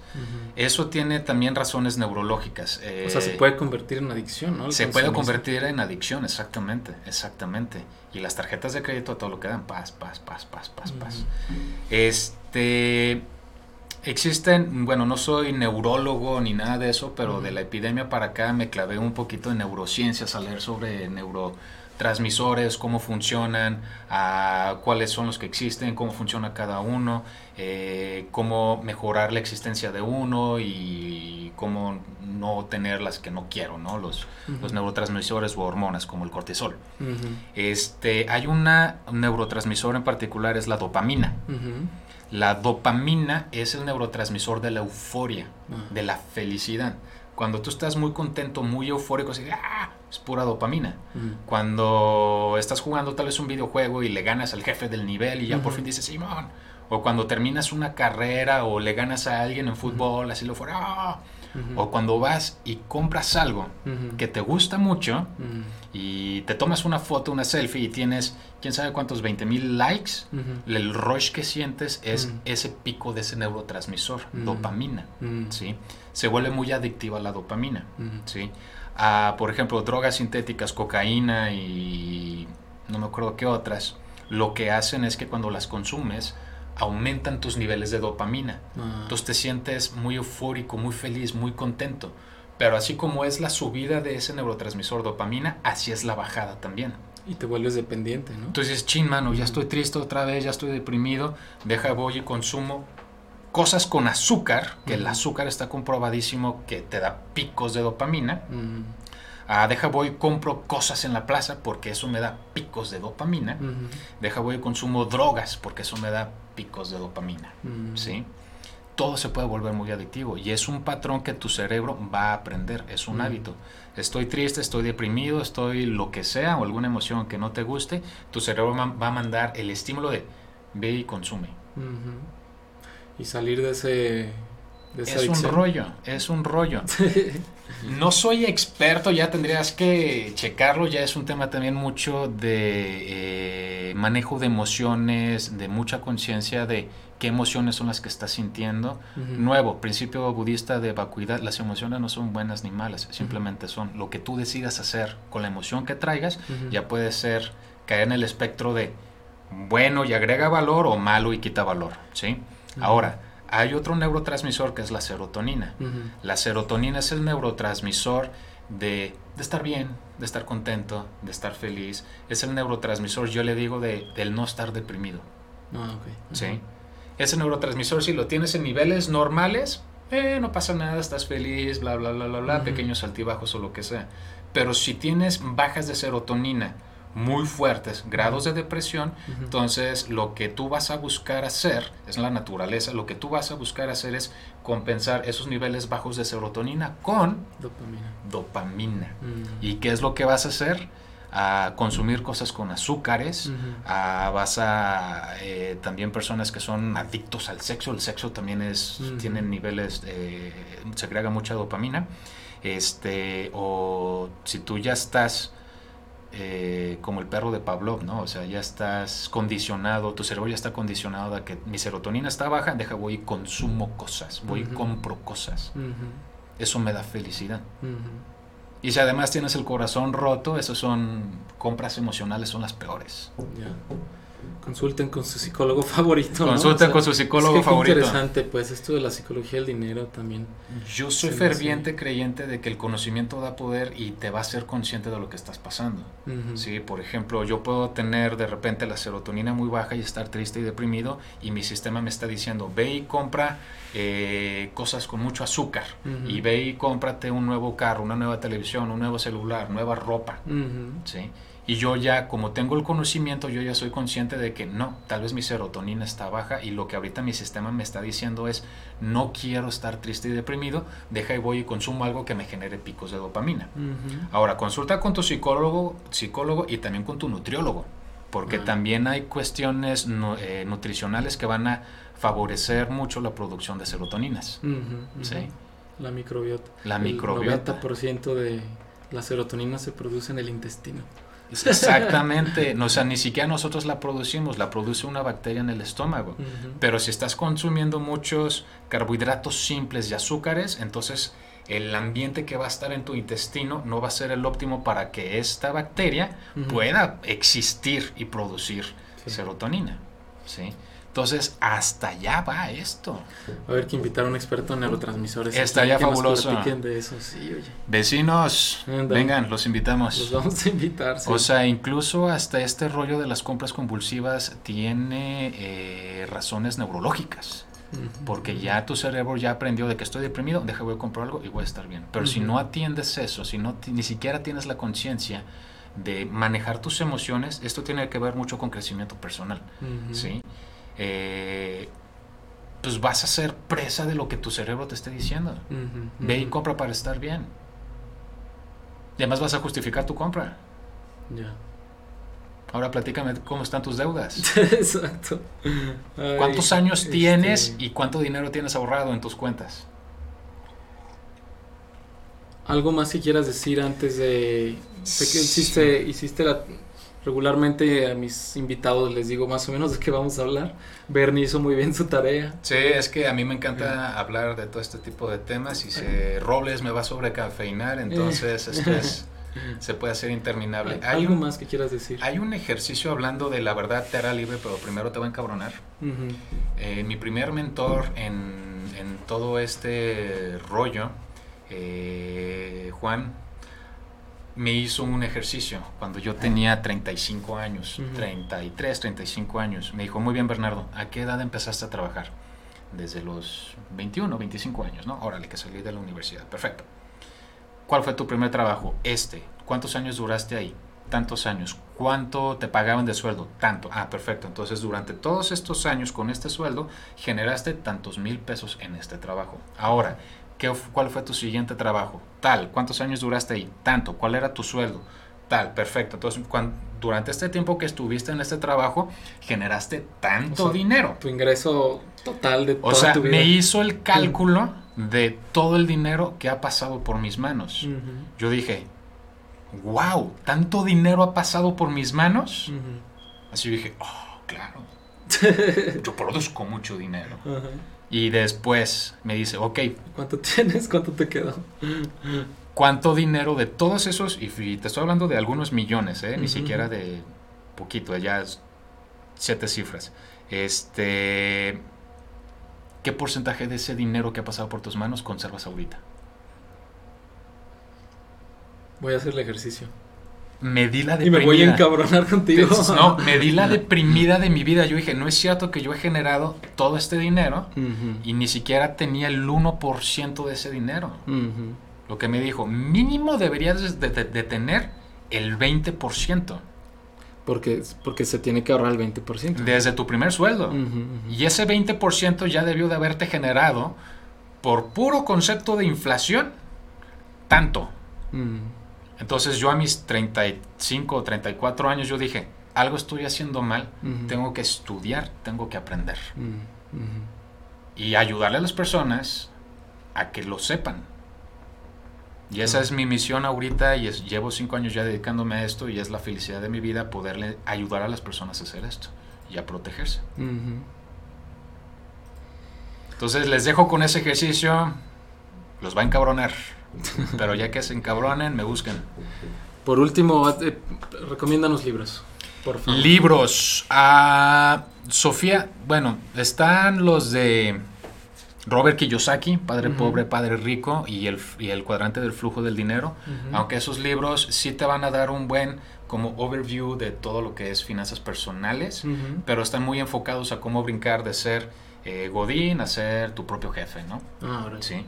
Pero es, son buenos libros para empezar. Yo creo que el, el primero sería Erf Ecker, que ahí va a estar en la descripción del video, Ecker. Secretos de la mente millonaria. ¿sí? Ya está en audiolibro en, en YouTube, lo puedes estar escuchando. Yo soy fanático de tenerlos en físico y subrayar, porque además ese libro tiene ejercicios que tú tienes que estar haciendo. Y ese está enfocado completamente a tu relación emocional con el dinero Ah, qué interesante. completamente a eso, ¿sí? Y ejercicios para que tú puedas mejorar tu relación con el dinero. Luego tal vez yo me iría por Sofía Macías, Pequeño Cerdo Capitalista, ¿sí? Ah, y también Alejandro Saracho. Mm. Alejandro Saracho es un gurú de finanzas personales aquí en México, pero no es el clásico gurú que te dice, todos vamos a ser ricos, ¡eh! y los pobres son pobres porque quieren, ¡eh! Mm. o sea, no es, no es un cuate motivacional, es un cuate eh, que es muy objetivo. Señores, esto se tiene que hacer de esta manera, paso 1, paso 2, paso 3, paso 4. Su primer libro se llama Reconfiguración Financiera. Ya que hayas leído ese, yo te recomiendo su segundo libro que se llama Mapa de la Riqueza.